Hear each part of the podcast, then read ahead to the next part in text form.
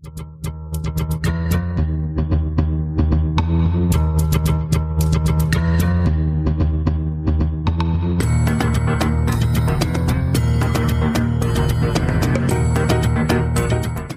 Abend und herzlich willkommen zu einer neuen Episode von System Matters. Mit mir dabei ist der Andreas. Hallo. Ich bin der Daniel und wir wollen uns heute wieder mit Spielleitungsansätzen beschäftigen, beziehungsweise diesmal genauer gesagt mit Spielleitungskonzepten, die es zu hinterfragen gilt. Andreas, wie bist du auf dieses Thema gekommen? Ähm, ich bin auf dieses Thema gekommen, weil ich in einem äh, Abenteuer-Design-Workshop gesessen habe. Ähm, den ich nicht gut fand. Ähm, das, und äh, das kann mal passieren. Das ja. kann mal passieren, genau. Das ist ja auch, äh, ist ja auch gut. Ne? Das andere Ansätze, andere Sachen. Ähm, und da wurde wahnsinnig viel von Szenen gesprochen. Und äh, während ich mir das so angehört habe und ich auch was über die Szenen gesagt wurde und wie die verknüpft wurden und so weiter, das alles nicht so doll fand, ähm, ist mir bewusst geworden, dass ich den Begriff Szene nicht mehr so gern mag. Ähm, ich habe dafür sehr viel mit Szenen gearbeitet und jetzt fiel mir auf, eigentlich eigentlich müsste man mal hinterfragen, warum die Szene als Grundbaustein überhaupt ähm, immer noch herangezogen wird für alles. Und äh, dann mhm. habe ich mir ein paar Gedanken gemacht und dann sind mir noch viele andere Konzepte aufgefallen, ähm, die zu Recht als Grundlagen gelten, ähm, die dann aber häufig hinterher nicht mehr hinterfragt werden. Mhm. Und äh, wir haben ja mal uns ein paar aufgeschrieben und werden uns da mal durch ein paar durchwühlen. Mal gucken, ob wir durch alle durchkommen oder wahrscheinlich erstmal nur die Hälfte und die andere Hälfte machen wir irgendwann, wenn wir mal wieder Lust haben. Ja, das ist ja immer so, ne? Man, äh, wenn man sich dann unterhält, äh, fallen einem dann noch neue Sachen ein oder so. Ja, ja. Und ähm, es äh, kann bestimmt auch noch äh, Input aus dem Chat kommen, äh, worüber uns wir sehr freuen, äh, weil das ist äh, immer ganz besonders toll. Darum machen wir das ja auch live und nicht nur als Podcast. Das ist natürlich der wichtige Grund, sich mit der Community zu, zu unterhalten. Insofern nochmal einen wunderschönen guten Abend alle zusammen äh, heute an diesem Montag. Ähm, und äh, ich äh, hoffe, dass wir auch zahlreiche Kommentare aus dem Chat bekommen. Wir, genau, ich fände es ähm, toll, wenn wir, wenn ihr irgendwelche Konzepte hättet, wo ihr mal, keine Ahnung, sowas wie, was denkt ihr darüber? Oder ich habe mich schon mhm. immer gefragt, das oder irgendwie sowas, äh, immer raus damit, würde mich freuen, solche Sachen nochmal zu mhm. hören hier. Wäre wär super. Genau, wir haben, ähm, wir haben einige Konzepte vorbereitet, äh, beziehungsweise wir haben einige Konzepte, über die es sich einmal zu reden lohnt und die es äh, auch zu hinterfragen gilt. Ähm, Gleiches äh, gilt auch für, sagen wir mal, starke Meinungen äh, in äh, der Community, dass gewisse Konzepte oder gewisse Dinge äh, auch einfach grundsätzlich abgelehnt werden. Und die äh, Frage ist, ist das wirklich so? Muss man die wirklich ablehnen? Gibt's, äh, sind das nicht Ideen, die aus den 90ern stammen und ähm, die vielleicht heute gar nicht mehr so wahr sind, wie man damals in den 90ern so dachte, weil da hatte ich auch sehr starke Meinungen und auch in den 2000er Jahren hatte ich sehr starke Meinungen. Ähm, aber das sind Dinge, die haben sich zum Teil ein wenig gewandelt. Andreas, wodurch, wodurch erklärst du dir, dass, dass äh, sich diese Sachen so wandeln? Ähm, warum äh, hast du den Gedanken gehabt, dass hier die Szene, die ja eigentlich äh, jetzt nichts, nichts Verwerfliches ist, ähm, nicht mehr so recht passt? Ich also jetzt, jetzt, jetzt, ich habe parallel hier äh, gelesen. Ja, das ist das Problem. Du darfst nicht auf den Chat achten. Ich darf nicht auf den Chat achten. Ist, ich weiß, das ist. Da bewegt sich immer was. Das ist echt schlimm. Die größte, ist, größte Gefahr. Du musst ihn ausblenden. ähm, ich, ich beobachte genau. den Chat, wenn etwas Interessantes drin ist, äh, schmeiße ich es rein. Ich, äh, genau. ich hätte eine also, These dazu. Ist es, ist es, äh, ist es ein, ist es das Alter? Ist es, ist es die Erfahrung, die man hat im Laufe ähm, der Zeit, die man gesammelt letzteres, hat? Letzteres, letzteres. Ähm, es ist, ähm, es ist ein Prozess.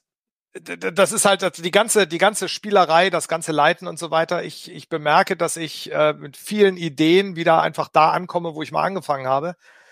Aber ich hoffe etwas weiser und etwas ähm, Dinge, die ich mehr hinterfrage und die mir damals Probleme gemacht haben, machen mir heute keine mehr. Und deswegen bin ich wieder bei einem Spiel, wie es am Anfang war. Ähm, dann ändert sich natürlich auch der Blick auf Rollenspiel überhaupt. Also D&D 5 mit, mit Critical Role und, und ähm, diversen Actual Play Streams und ich weiß nicht was das, hat den Blick auf Rollenspiel massiv verändert im Vergleich zu den 80ern, mhm. wo ich eine rote Box zu Weihnachten geschenkt gekriegt habe von meinen Eltern und dann ohne auch nur den Hauch einer Ahnung zu haben, was ich da tue, diesen Kram durchlese und froh war, dass die mir eine halbwegs vernünftige Gebrauchsanweisung gegeben haben. Zum Beispiel, wie man einen Dungeon baut. Und das wird ja heutzutage nicht mehr beigebracht, wie ein Dungeon gebaut wird, sondern heute wird ganz viel in Szenen und, und Plot und äh, Character Arcs und ich weiß nicht, was allem mhm. gedacht, ähm, was ich noch nie so richtig mochte, aber wo ich auch eine Phase hatte, wo ich solche Sachen super wichtig fand, ohne zu kapieren, dass ich das eigentlich gar nicht spiele, sondern nur in der Theorie gut fand. Und mhm. so, dann lernt man Dinge dazu, hinterfragt sich selbst ähm, und schaufelt, glaube ich, Ebenen drauf. Also mhm. ich glaube, das ist auch ganz viel von den Konzepten, die wir heute haben. Das ja. ist eine Ebene. Und wenn wir da noch zwei, drei Ebenen draufschaufeln, dann verändert sich das Ganze. Mhm. Und dann lohnt sich das Ganze zu hinterfragen. Insofern ist es. Es ist auch nicht so, dass es ist auch nicht so, dass alle ähm, Konzepte, die wir sagen äh, oder gleich durchgehen werden, äh, völliger Unsinn sind oder sowas. Darum geht's nicht. Nee, also es, wir, wir nee, verurteilen nee. das nicht äh, und äh, es gibt auch keinen Grund, weil es gibt einige Sachen. Ich habe zum Beispiel nichts gegen Szenen. Ich kann das, ich ich kann ich kann die Szenen immer noch benutzen. Da habe ich überhaupt kein Problem mit. Das ist auch, ja, ja, ist dann.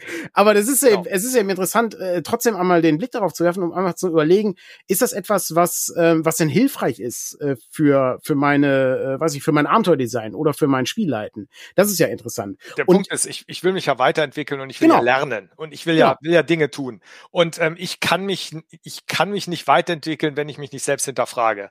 Und wenn ich so am Anfang bestimmte ähm, Konzepte beigebracht gekriegt habe, dann lohnt sich halt einfach mal drauf zu gucken und mal zu gucken, ja, ist das dann heute immer noch genauso wie damals, als ich es beigebracht gekriegt habe? Ist denn die Szene, dass, dass der, der einzige Grundbaustein ähm, den ich für ein Abenteuer brauche. Ja. In jedem Rollenspiel. Ja. Weil es gibt ja wieder Rollenspiele, da ist das mehr, mal das weniger, etc. Ne? Und deswegen kann man da mal einen Blick drauf mhm. werfen. Ähm, ich finde das, ich finde das halt deswegen so interessant, weil äh, ich glaube, viele Rollenspielende ähm, sich in diesem Medium in an, aus anderen Medien bedienen, zwangsweise. Ne? Also man liest halt ein tolles Buch, man hat halt einen tollen Film gesehen, man hat ein tolles Hörspiel gehört, eine Fernsehserie, ein Videospiel, was auch immer, und versuche das dann im Rollenspiel umzusetzen. Das ist ja etwas ganz Normales. Also wenn ich irgendwie einen coolen Charakter sehe oder eine coole Szene und dann, oh, dann, dann ist das am Ende der Verräter. Wer hätte damit gedacht? Äh, wer hätte das gedacht? Und, und äh, solche Sachen so. Ähm, das ist so, so diese, diese typische, ne, es liegt von Eis und Feuer und ne, alle Leute sind irgendwie so zwielichtig und man weiß nicht, wem man vertrauen kann und sowas. Das möchte man gerne auch an den Tisch bringen. Ähm, oder diese glorreichen Szenen, wenn irgendwie ne, die Reiter von Rohan gegen die Orks äh, reiten in Helms Klamm und so. Das sind ja Sachen, die möchte man gerne ähm, auch am Tisch haben. Und die, das Problem ist nur, dass Rollenspiel ein sehr merkwürdiges Medium ist. Es ist komisch, weil man eben gleichzeitig zuschaut, aber die Handlung beeinflusst. Das ist ein wichtiger Teil. Man ist sozusagen äh, ne, es ist so, als ob man äh, im Theater sitzt und gleichzeitig reinrufen kann, was passiert, wie so bei so Impro-Theater oder sowas. Ähm, das ist ganz spannend und das macht es so schwierig, wenn man sich gerade bei den Szenen aus dem Welt des Films äh, bedient. Ähm, aber die Szenen sind ja gar nicht das erste, mit dem wir uns beschäftigen wollen. Wir haben nämlich als erstes uns das Drei-Säulen-Modell überlegt als äh, Konzept, was es zu hinterfragen geht. Das Drei-Säulen-Modell, ich bin mir sicher, dass ich das aus D&D 4 kenne. Du meintest, das war schon bei D&D 3.0 drin oder 3.5? Ich habe mich mit 3.0 glaube ich nie so auseinandergesetzt, ja, dass okay. ich jetzt beschwören mhm. könnte. Ich weiß nur, dass das irgendwie in die D&D DNA ja. eingebrannt in, ist, dieses Modell. In, in der in der aktuellen Fassung ähm, von D&D 5, ähm, wo ich nochmal sagen möchte, wie wie bescheuert es ist, dass das Ding D&D Players Handbuch Spielerhandbuch heißt. ist super bescheuert, aber ist halt die Brand, äh, die äh, ne, die Marke, die da gesichert werden muss. Ähm, da heißt es äh, auf Seite äh, 8 ist es, äh, es ist ähm, die drei Säulen eines Abenteuers sind Erkundung, soziale Interaktion und Kampf. Das sind die drei Säulen. Ähm, ich glaube nicht, dass wir sie vorstellen müssen. Äh, ich glaube, die Worte sind relativ eindeutig, worum es geht. Äh, unter ja. soziale Interaktion wird alles subsumiert, was nicht Kampf ist, würde ich sagen, aber wo man trotzdem mit Leuten redet. Äh, ja, also ich meine, am Ende ist es Kämpfen, Reden, Umschauen. Ja, genau. Ist ja so, ne, genau so. Ne? Ist so, so ein, ähm, und es gibt dann halt Combat Encounters und Social Encounters und Exploration. Das ist dann aus dem Englischen wird das wird das ja. viel übernommen. Und äh, das ist, wenn man äh, Abenteuerdesign und Spielleiten ähm, Tipps kriegt, dann wird das immer erwähnt als die drei ähm, die Dreifaltigkeit. Die, Dreifalt die Dreifaltigkeit des Rollenspiels. Sehr gut. Äh, die drei Zutaten, die da halt genommen werden. Und ähm, ich glaube, das ist gut, dass wir damit anfangen, weil man da genau sieht, was ich mit hinterfragen meine, nämlich nicht ablehnen, sondern ja. sich anschauen. Ähm, und, und sich den ganzen Kram mal angucken. Und da ähm, gibt's ja auch, da gibt's ja auch nichts gegen einzuwenden. Wenn man sich das anschaut, das ergibt völlig Sinn, gerade äh, bei einem äh, Rollenspiel wie äh, D&D, ähm, ist die Dinge, die man tut, es daraus äh, entstammt auch der Spielspaß. Sachen erforschen ist großartig. Im Dungeon irgendwie Sachen erforschen ist toll. Sich mit Leuten unterhalten, ähm, die dir was über den Dungeon erzählen können vorher ist toll. Und anschließend hast du auch noch Situationen im Dungeon, bei denen es sich lohnt zu kämpfen, weil es geht hier um etwas. Das ist, das ist total naheliegend. Also das sind drei Grundrezepte für ein ausgezeichnetes Abenteuer. Das ist wie äh, Butter, Mehl und äh, Zucker für einen Kuchenteig.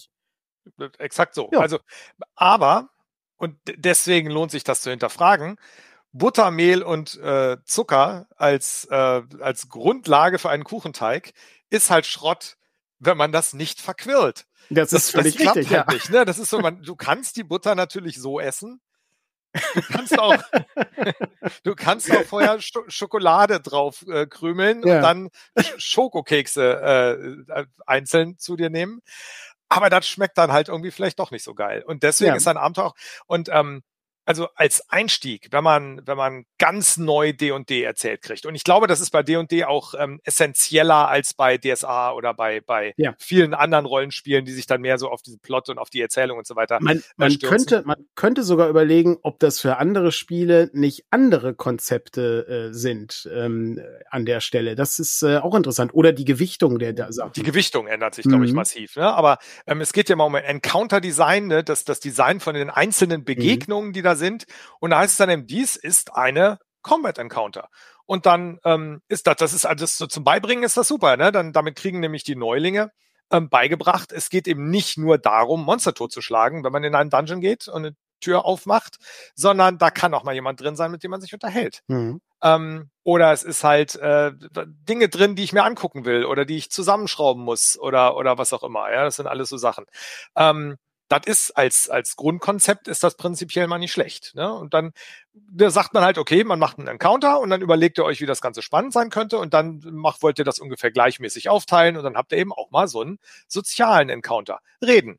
Und dann geht's halt immer darum, irgendwas rauszufinden oder die Leute von irgendwas zu überzeugen. Wir brauchen ja einen Konflikt. Ähm, und dann ist es so. Aber wenn ich ein, ein, eine Begegnung designe und ich von vornherein sage Combat Encounter, Mhm. Dann haben wir halt diese Massen an langweiligen Kämpfen, die auch eine Einbahnstraße sind, die man gewinnen muss, damit das Abenteuer nicht, nicht scheitert.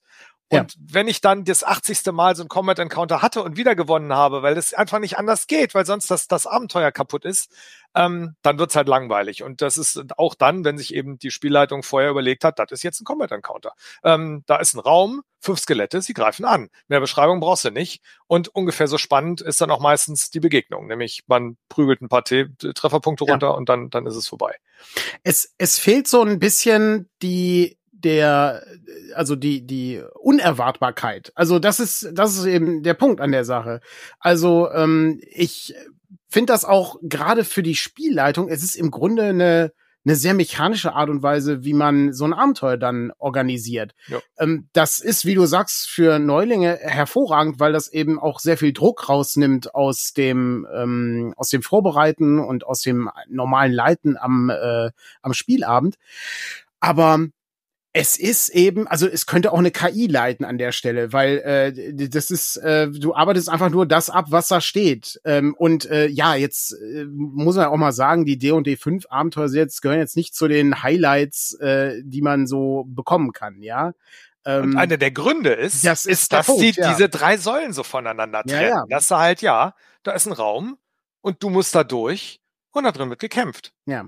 Und dann weiß das Abenteuer schon, dass dieses Abend, dass dieser Kampf locker bestanden werden muss, weil der Bosskampf kommt ja später. Und dann ja. muss man ja fit sein, sonst ist das Abenteuer Schrott.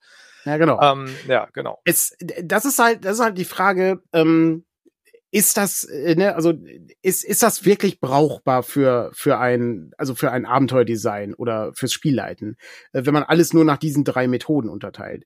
Weil, äh, wie du schon sagtest, ähm, es gibt dann immer nur das eine. Und das ist eigentlich das, was so tragisch ist, weil eigentlich kann man aus diesem, also man, man müsste eigentlich so ein Venn-Diagramm bauen, äh, äh, wo du dann immer äh, mehrere Konzepte miteinander kombinierst, weil dann wird das plötzlich auch deutlich interessanter. Aber ich bin nicht sicher, ob das so umgesetzt wird in also ich kenne nicht jedes Abenteuer ähm, aber ich äh, muss gestehen so die Sachen, die ich bisher gelesen habe, also ich glaube, dass äh, ne, so gut Baldur's Gate 3 ist, äh, so äh, mäßig ist das äh, Baldur's Gate äh, Buch äh, zum Thema Avernus, ähm, wo, wo man dann in die, in die Hölle geht und ähm, ja, äh, wirklich dieses Konzept auch komplett durchgezogen wird. Ähm, was das Ganze recht mechanisch langweilig macht. Ja, genau. Also ich glaube, ähm, wenn wir jetzt mal, wie lösen wir das Ganze? Ja, was hinterfragen wir mal? Ähm, also erstmal würde ich hinterfragen, wer entscheidet denn, ob diese Begegnung eine soziale Begegnung oder eine Kampfbegegnung oder eine Umschaubegegnung wird? Ähm, wenn das die Spielgruppe entscheidet, wenn also die, die, diese Begegnung so gebaut ist, dass die Spielgruppe am Ende entscheidet, wir schlagen jemanden tot oder wir quatschen ihn tot oder wie auch immer, ja, mhm. ähm, dann ist das eine gute Begegnung, weil mhm. dann ist da Entscheidungsfreiheit, dann ist da eine gewisse Spannung, wir haben eine Eskalation, wir können es erstmal mit Reden probieren und wenn das nicht klappt, können wir immer noch die Schwerter ziehen. Ähm, parallel wollen wir uns vielleicht umgucken, weil wir rausfinden wollen, was in diesem Raum ist, was man als Hebel ansetzen kann für die Diskussion, um jetzt ein blödes Beispiel zu nehmen, mhm. irgendwas. Ähm, das heißt, äh, wenn wir die, die Planung anders aufziehen, ähm, dann sind diese Überlegungen schon wieder sehr gut. Dann kann man sich nämlich ähm, drauf, drauf, also da, da, dann gibt es natürliche Entwicklungen so. Ne, das heißt, wir bauen eine Situation, wo wir sagen, da sind die und die Leute in dem und dem Raum, die haben die und die Ziele. Ähm, und es besteht das und das Konfliktpotenzial. Die haben nämlich, ähm, keine Ahnung, einen Gegenstand, den die Charaktere unbedingt haben wollen. Und jetzt gehen die Charaktere da rein und die können mit denen reden, die können sich mit denen über ihre Ziele unterhalten, die können die ausspielen gegen andere Leute, die im Nebenraum sind. Ähm, und die können die überfallen, die können reinschleichen, die können erstmal um den Raum drumherum gehen und erkunden, ob man nicht vielleicht einen Hinterhalt legen könnte. Ähm, oder die erforschen ähm, oder ne, das, das, das anschauen, ähm, ob die vielleicht eine Routine haben, die sie nutzen können, weil wenn die Hälfte gerade Poker spielen ist, drei Räume weiter, dann ist es sehr viel einfacher, die andere Hälfte ähm, auszurauben, ähm, etc. Und ähm, das ist die eine Möglichkeit. Und die andere Möglichkeit ist von vornherein das Mischen. Mhm. Also wir haben eine Kampfbegegnung, wo der böse Drache, der den Bossfight macht, einfach nicht aufhört zu quatschen während des Kampfes. Und man während des Schlagens die Dialoge hat oder sowas, ja. Oder man muss sich halt dabei umgucken und muss eine Schwachstelle für den Gegner finden oder ähm, was auch immer. Das, ähm, ich finde, ich finde letzteres finde ich eigentlich interessanter. Das haben wir, glaube ich, auch schon, äh, weiß nicht, als Podcast oder als Workshop-Thema hatten wir das ja schon mal häufiger. Das ist, wenn es in der Kampfsituation nicht darum geht, die Gegner einfach äh, zu besiegen, sondern man muss etwas anderes noch machen. Also zum Beispiel ähm, den Ausgang erreichen, den Schalter drücken, ähm, die äh, die Truppen warnen, dass ein Hinterhalt bevorsteht, was auch immer. Und der Kampf wird dann sozusagen zu einem Hindernis, was es zu überwinden gilt, was aber nicht zwangsläufig daraus äh, dazu führt, dass man einfach nur kämpft. Dass man irgendwie guckt, ja, vielleicht ist es auch eher so eine Art äh, Wettrennen oder sowas, was man machen muss. Oder äh, ich äh, muss mir eine Idee überlegen, wie ich die Leute, weiß nicht, die fünf Skelette beschäftige, während äh, jemand anders was anderes tut oder so. Das Wo ist dann deutlich interessanter und wertet jeden Kampf auf, meiner Meinung nach. Also es ist, wenn die, wenn die Gegner ein anderes Ziel haben, als ja. die Charaktere zu töten, ja. wird der Kampf automatisch völlig anders. Also nein, nicht automatisch, aber ist sehr häufig, dass der anders wird es geht am Ende immer noch darum, Trefferpunkte oder Lebenspunkte mhm. runterzukloppen. Ja, das ist wahrscheinlich immer noch das Ziel, was wir haben. Aber wenn die Leute, die wir angreifen, eben nicht einfach zurück angreifen, sondern weglaufen, um irgendwen zu entführen oder sowas oder, mhm. oder äh, parallel, keine Ahnung, die Vorhänge anstecken, weil sie das Haus kaputt machen wollen. Und dann müssen die Charaktere auf einmal entscheiden, oh, was mache ich jetzt? Lösche ich jetzt lieber die Vorhänge, bevor das hier um sich greift, mhm. ähm, weil ich das Haus auch mit retten will? Oder fange ich weiter an, die Gegner rumzuprügeln, die parallel ihre Pistole ziehen? Oder so, dann ist da wieder eine spannende Entscheidung. Also erlebt habe ich das das erste Mal bewusst, ähm, als wir ein Superhelden-Rollenspiel gespielt haben. Das ist, war ich super selten, weil das irgendwie habe ich nie hingekriegt. Ist ja auch ein Superhelden-Rollenspiel. Ist ja, genau. Ne? Und ich habe da so, so sehr alte Oldschool, also äh, auf Oldschool angelehnte, super einfache Regeln gefunden, ähm, wo halt, wenn man Telepathie konnte, steht da Telepathie. Punkt. Das ist dann Du weißt was, was man da jetzt ist, genau macht, du weißt ja, was das mhm. ist, genau, da muss sich dann halt die Gruppe entscheiden. Ähm, Und äh, wir haben das mit Leuten gespielt, wir kannten uns gut und hatten die Grenzen uns selber gesetzt und so. Und da waren Kampfsituationen, wo die Leute halt unterschiedliche Dinge tun wollten. Und da waren dann drei, äh, drei oder vier Superschurken mit unterschiedlichen Superheldenfertigkeiten, die wen entführen wollten. Und dann ging es auf einmal darum, den fliegenden Gegner äh, irgendwie von der Decke wegzukriegen, weil der oben der Entführte hängt. Ähm, mhm. Oder eben den super schnellen Gegner aufzuhalten, dass der sich den nicht einfach greift und aus dem Fenster rennt, etc. Und das war ein wahnsinnig dynamischer Kampf, der sehr viel Zusammenarbeit auch gefördert hat, was ich vorher noch nie hatte. Ähm, und das hat in dem Abenteuer nicht nur einmal geklappt, sondern halt viermal, weil das vier groß angelegte Kämpfe in diesem Abenteuer auftauchten. Ähm, und das ist halt ganz was anderes, weil dieses, dieses Forschen ist da halt nochmal ein ähm, Dings drin. Wobei das jetzt sich schon ein bisschen von den drei Säulen entfernt eigentlich, weil klar, wir haben natürlich in diesen dynamischen Kämpfen auch versucht rauszufinden, was die Gegner überhaupt wollen. Mhm. Das heißt, wir hatten so ein bisschen erforschen, aber wir haben weder geredet, noch haben wir sehr viele andere Dinge gemacht, als auf Leute eingeschlagen. Ähm, beziehungsweise ich war ja Spielleitung, ähm, die, die beiden Spieler, die da mitgemacht haben wie gesagt, es geht ja auch nicht darum, das Konzept irgendwie völlig zu verdammen, weil das nee, nee, gibt schon Sinn, äh, was äh, sich die Autoren von D&D 5 überlegt haben und äh, die haben ja sehr gut analysiert, was eben vergangene Editionen von D&D so gemacht haben. Ähm, ich, ähm, es ist halt nur ein bisschen zu kurz gegriffen, wenn man sich nur sklavisch an diese drei äh, Konzepte hält ähm, und dann jede einzelne Begegnung dadurch ähm, sagen wir mal, zu einer sehr eindimensionalen Begegnung macht, äh, wenn man eben sagt, das ist eine reine äh, Sozialbegegnung oder sowas. Und genau, ähm, es, ne, das, wird, das ist dann nicht ganz so spannend. Es, es wird blass. Genau. Ich würde mal sagen, ja. wenn ich, wenn ich D&D 5 äh, Kampagnen äh, beschreiben sollte, dann lande ich sehr, sehr viel bei blass. Hm. Ähm, weil das ist, die funktionieren größtenteils und man kann da irgendwie sich so ein bisschen durchkämpfen und man kann Dinge tun und so weiter, aber so richtig so richtig cool ist es halt dann nicht am Ende. Das ist halt alles ein bisschen. Jetzt ist, äh, also, ähm, es ist dann am Ende, ist es dann die, äh, ne, die, wie, wie so oft im Rollenspiel sind es halt die Leute, mit denen man zusammenspielt, die das Ganze irgendwie auf eine andere Ebene hieven. Ähm, aber das, der, der Text, den du hast, der dich als Spielleitung unterstützen soll, tut es dann so mittelgut. Genau. Leider. Ich habe ja auch bei weitem nicht alles gelesen. Das ist, ja. äh, ich möchte wetten, dass äh, hier im Chat Leute sind, die sagen, ah, ja, aber Abenteuer XY ist voll super. Keine Frage. Äh, ich will auch nicht alles schlecht machen, aber es ist so mein, mein allgemeiner Eindruck. Das ist immer, wenn ich mal wieder ein D&D 5 Buch kaufe und mich voll freue und sage, ja, das ist, ich habe der Klappentext ist super. Die haben genau meine Knöpfe gedrückt und dann liest man drei Seiten, denkst du, oh ja, ja. Uh. Das geht, das geht bei ah, mir ja. übrigens auch bei äh, sehr vielen DSA-Sachen, äh, wo ich immer sehe, oh, das ist ein mega gutes Cover, gerade die alten Sachen und da, die Prämisse klingt auch mega gut. Und dann äh, wird man leider erschlagen von Unmengen an Text. Ja, ja. Das ist, äh, und es ist auch leider bei, viel weniger aufregend, als man sich das vorstellt. Das ist echt schade, aber das ja, ist auch bei, also diese, diese Wall of Text-Problematik ja, ja. hat ja auch D&D 5 in Massen, wo stundenlang beschrieben werden. Wir wollen aber weder D&D 5 noch DSA-Bashing hier machen, sondern wir wollen uns ähm, drüber unterhalten, was es für Konzepte gibt. Ich denke, die drei Säulen haben wir abgehakt. Ähm, ja, finde ich auch. Also äh, wie gesagt, ist ein ist ein interessanter ähm, ist ein interessantes Konzept, was sich sehr hart äh, durchzieht. Also äh, im Design äh, von von äh, dem aktuellen D&D. Ich bin gespannt, wie das im nächsten ähm, in der nächsten Edition, in der sechsten Edition machen werden. Äh, ich vermute, dass sie sich nicht zu weit entfernen, weil das Ding ist ja, ne, also auch wenn äh, wir es vielleicht hinterfragen, äh, bei weitem äh, kein unerfolgreiches Konzept, denn äh, die Sachen werden ja äh, sehr gerne gespielt und auch sehr gerne gekauft. Insofern funktioniert es also, ganz gut. Übrigens auch noch als Tipp, äh, ich habe irgendwann äh, eine Kampagne von, von ähm, oh Gott, wie heißt denn echt? Michael Shee, glaube ich. Äh, Sly Flourish, mhm. der Lazy, Lazy DM. Ähm, der hat eine sehr schöne Kampagne Roots of Grandelroot geschrieben. Mhm. Ähm, ganz tolles Buch. Und ähm, der, verfolgt so eine, so eine Methode, dass der die, die, die äh, Situationen, dass der offen lässt, ob das Kampf oder sozial ist an vielen Stellen, weil er sagt, naja, Leute, wenn er gerade drei Kämpfe hattet und die, die Spielgruppe ist jetzt langsam genervt von der dauernden Würfelei, dann wollte er vielleicht mal wieder was zum Reden haben.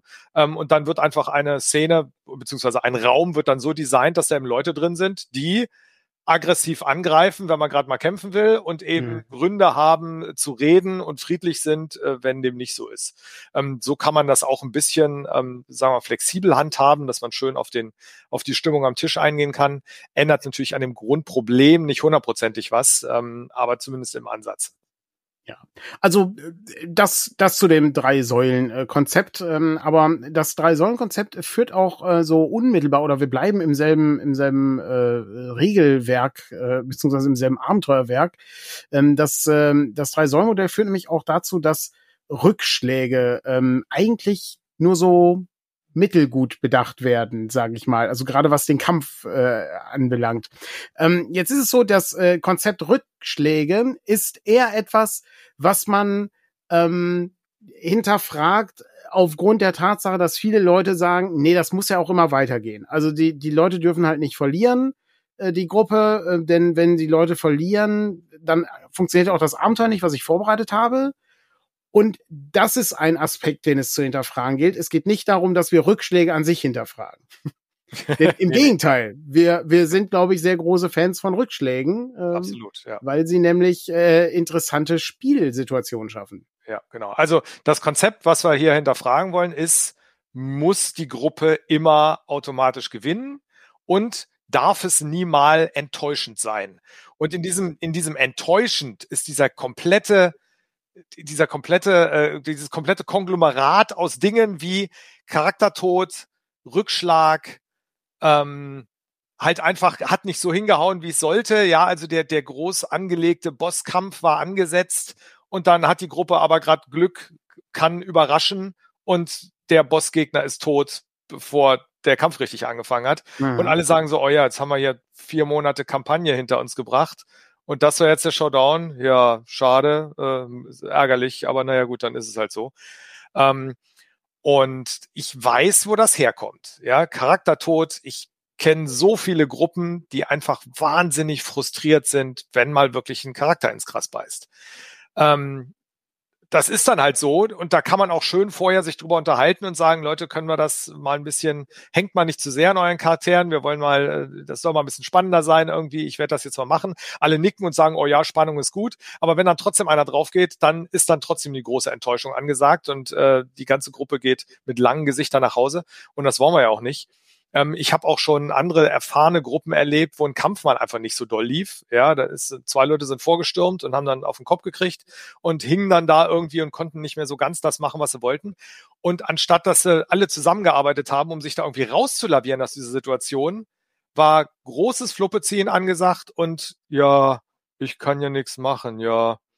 Ja, dann versuche ja. ich halt nochmal drauf zu hauen. Ja. Es ist, es ist um, eine, es geht dann, ist dann eine Abwärtsspirale nach unten. Ja, ne? genau. Also der, der, die äh, zuerst äh, wird halt irgendwie geht die Taktik nicht auf und anschließend ist äh, die Motivation kaputt und äh, genau. ja, ja, weiß ich nicht, nächstes Mal Rollenspiel habe ich auch keine Zeit vielleicht, da muss ich was anderes ja, machen. Genau so, ne? Und ich möchte das jetzt auch nicht, äh, das klang jetzt äh, so, als wollte ich mich drüber lustig machen über die Situation. Ich habe das halt viel erlebt mit sehr vielen Gruppen und diese, diese Enttäuschung, die ist ja echt, die ist ja ne, realistisch ja. und wenn dann da die Motivation raus ist und so ein Frust einsetzt, äh, dann bringt der Frust halt auch sehr häufig sowas mit wie, oh ja, ich kann ja nichts machen, dann mache ich halt auch nichts, was ja im Normalfall nicht stimmt. Irgendwas machen kann man ja fast immer. Und wenn es nur ist, dass man Befehle brüllt und sagt, Leute, kann mich hier mal einer rausziehen. Ähm, das funktioniert ja auch eigentlich immer.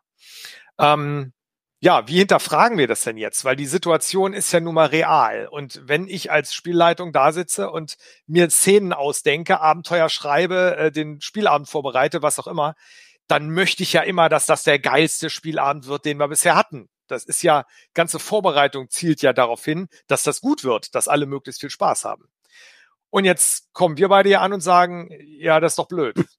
Wenn, wenn immer alle gewinnen und wenn es immer gut ist und wenn das immer toll ist. Das, äh, und das, das ist es ja auch. Also das ist ja genau das Problem. Also ich kenne ich kenn dieselben Situationen, die du beschreibst auch. Äh, das ist gerade bei den Systemen, bei denen es auch ein bisschen komplexer ist, äh, den Charakter zu erschaffen, ähm, oder bei dem man sich äh, so, so eine Art Karrierefahrt schon überlegt hat, wo es hingehen soll, dann möchte man ja diesen, diesen Erwartungen, äh, möchte man ja auch gerne, äh, hier, die möchte man gerne erfüllen, sowohl von der Spielleitung her, der hat sich ja was dabei gedacht, also der äh, möchte ja gerne, dass, dass er hier auch was, was Schönes erlebt und so.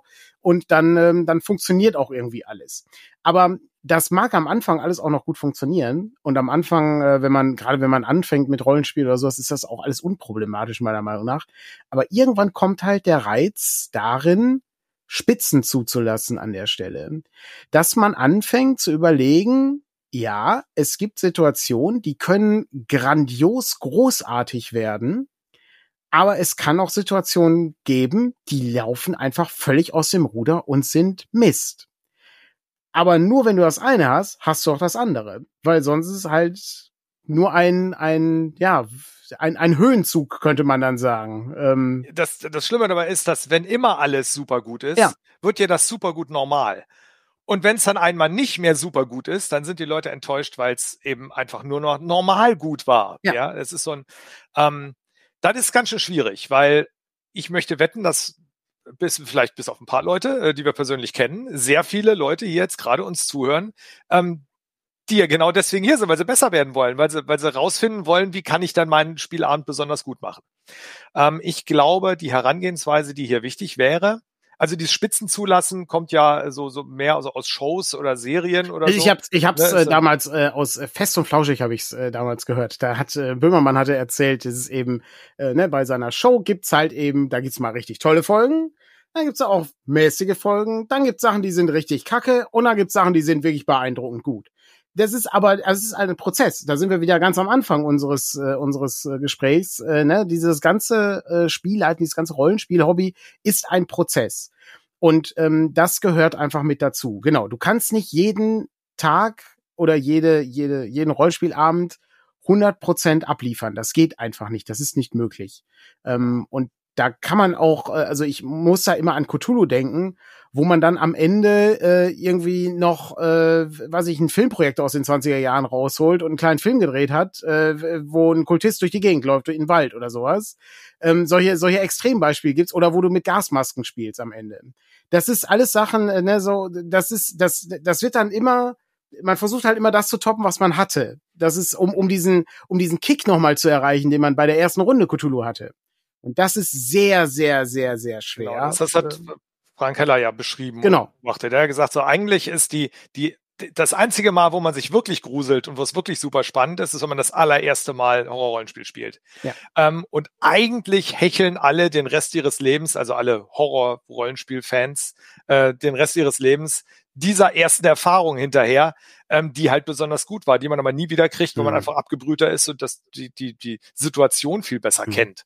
Ja. Ne, es ist so ein, ich, aber aber das ist jetzt, jetzt kommt, jetzt glänzt sozusagen ne, das Fantasy-Rollenspiel, meiner Meinung nach. Ähm, und äh, vor allen Dingen das äh, oldschoolige Fantasy-Rollenspiel, weil das, äh, sagen wir mal, etwas, eine etwas härtere Gangart hat, äh, oder sowas wie Dungeon Core Classics. Ähm, weil hier kommt halt der Teil, den du im Cthulhu-Rollenspiel oder im Horror-Rollenspiel versuchst, eben dieses, diese Spannung, äh, die du dann erwächst, die ist hier implementiert im System, weil das das Geilste ist überhaupt, wenn du in einen Kampf gehst und nicht weißt, wie das ausgehen wird.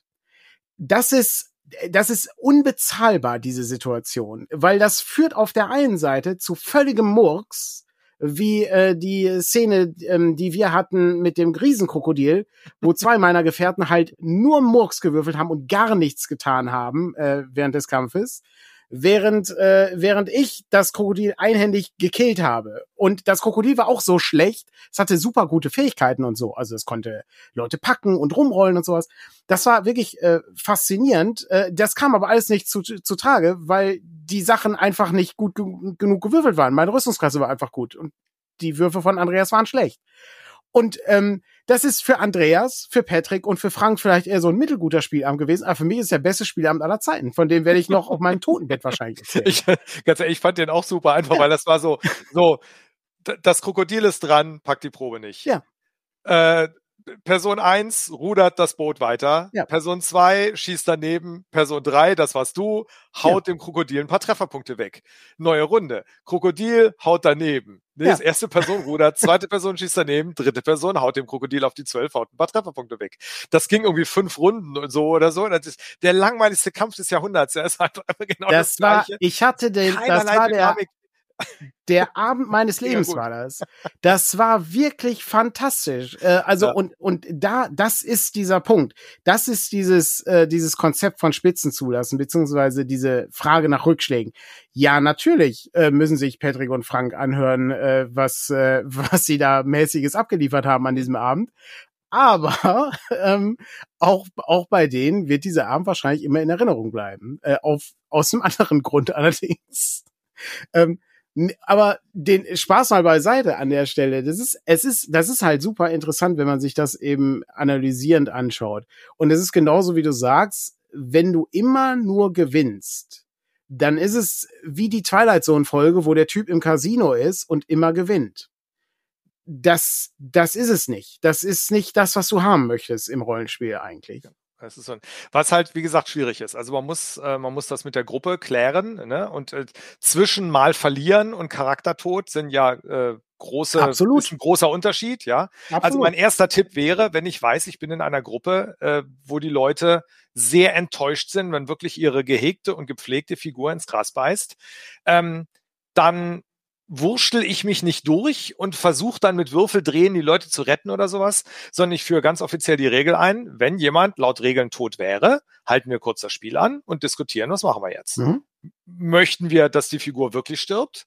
Ähm, möchten wir, dass sie nur ausgeschaltet ist und das ist irgendwie anderweitig? Ähm, oder soll sie irgendwie der letzte Treffer ging daneben, weil sie den, den unendlichen Schicksalspunkt ausgegeben hat oder irgendwie sowas? Und äh, dann kann sich dann jede Gruppe das selbst überlegen und das kann man auch von der Situation abhängig machen.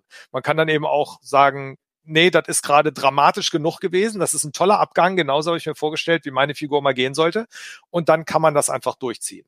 Ähm, das ist, was auch zu diesen Rückschlägen gehört, ist, dass ähm, äh, dass ein Charaktertod nur dramatisch passieren darf. Ja, das ist ja dann der, der nächste mhm. Schritt, dass die Leute sagen so, ja, also natürlich, ich habe überhaupt nichts dagegen, wenn meine Figur stirbt.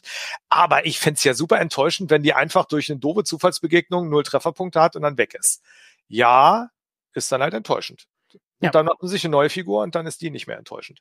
Ähm, ich denke, dieses, ähm, wir als Spielleitung haben das Ziel, einen coolen Spielabend zu machen. Wir müssen aber akzeptieren, sollten akzeptieren, dass das sehr viel mit Dynamik zu tun hat und sehr viel mit, wie sich das Spiel entwickelt. Und ein Spiel kann sich gut entwickeln oder eben nicht so gut entwickeln. Und äh, wenn der eine mega coole Bosskampf langweilig war, weil die Charaktere einfach zu gut waren, dann ist das höchstwahrscheinlich was, was die Spielgruppe noch lange feiert, weil die nämlich den Boss der sich über Monate angekündigt hat, einfach mal nebenbei weggeschnetzelt haben. Ja. Das ist vielleicht das, was die Leute gut finden. Oder andersrum, die haben richtig auf die Mütze gekriegt und äh, es, äh, zwei Leute sind tot und der Rest konnte sich gerade so wegschleifen. Dann ist das frustrierend, ist aber auch was, worüber die Leute lange reden. Und es ist einfach was, was sich ergeben hat. Alles ja. kontrollieren zu wollen, das ist das Problem.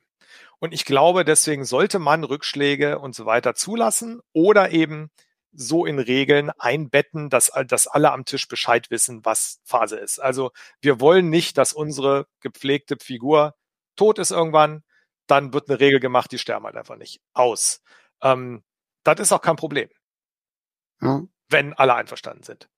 Und der Rest ist dann, ist dann Dynamik. Wir hatten ja auch noch so ein paar, äh, was haben wir denn? Äh, Balancing ist. Genau, der nächste, der nächste Punkt, also da wir, wir haben mehrere Punkte, wir müssen eigentlich halten wir uns schon viel zu lange an einem Punkt immer ja, auf, ja. aber äh, es ist halt interessant.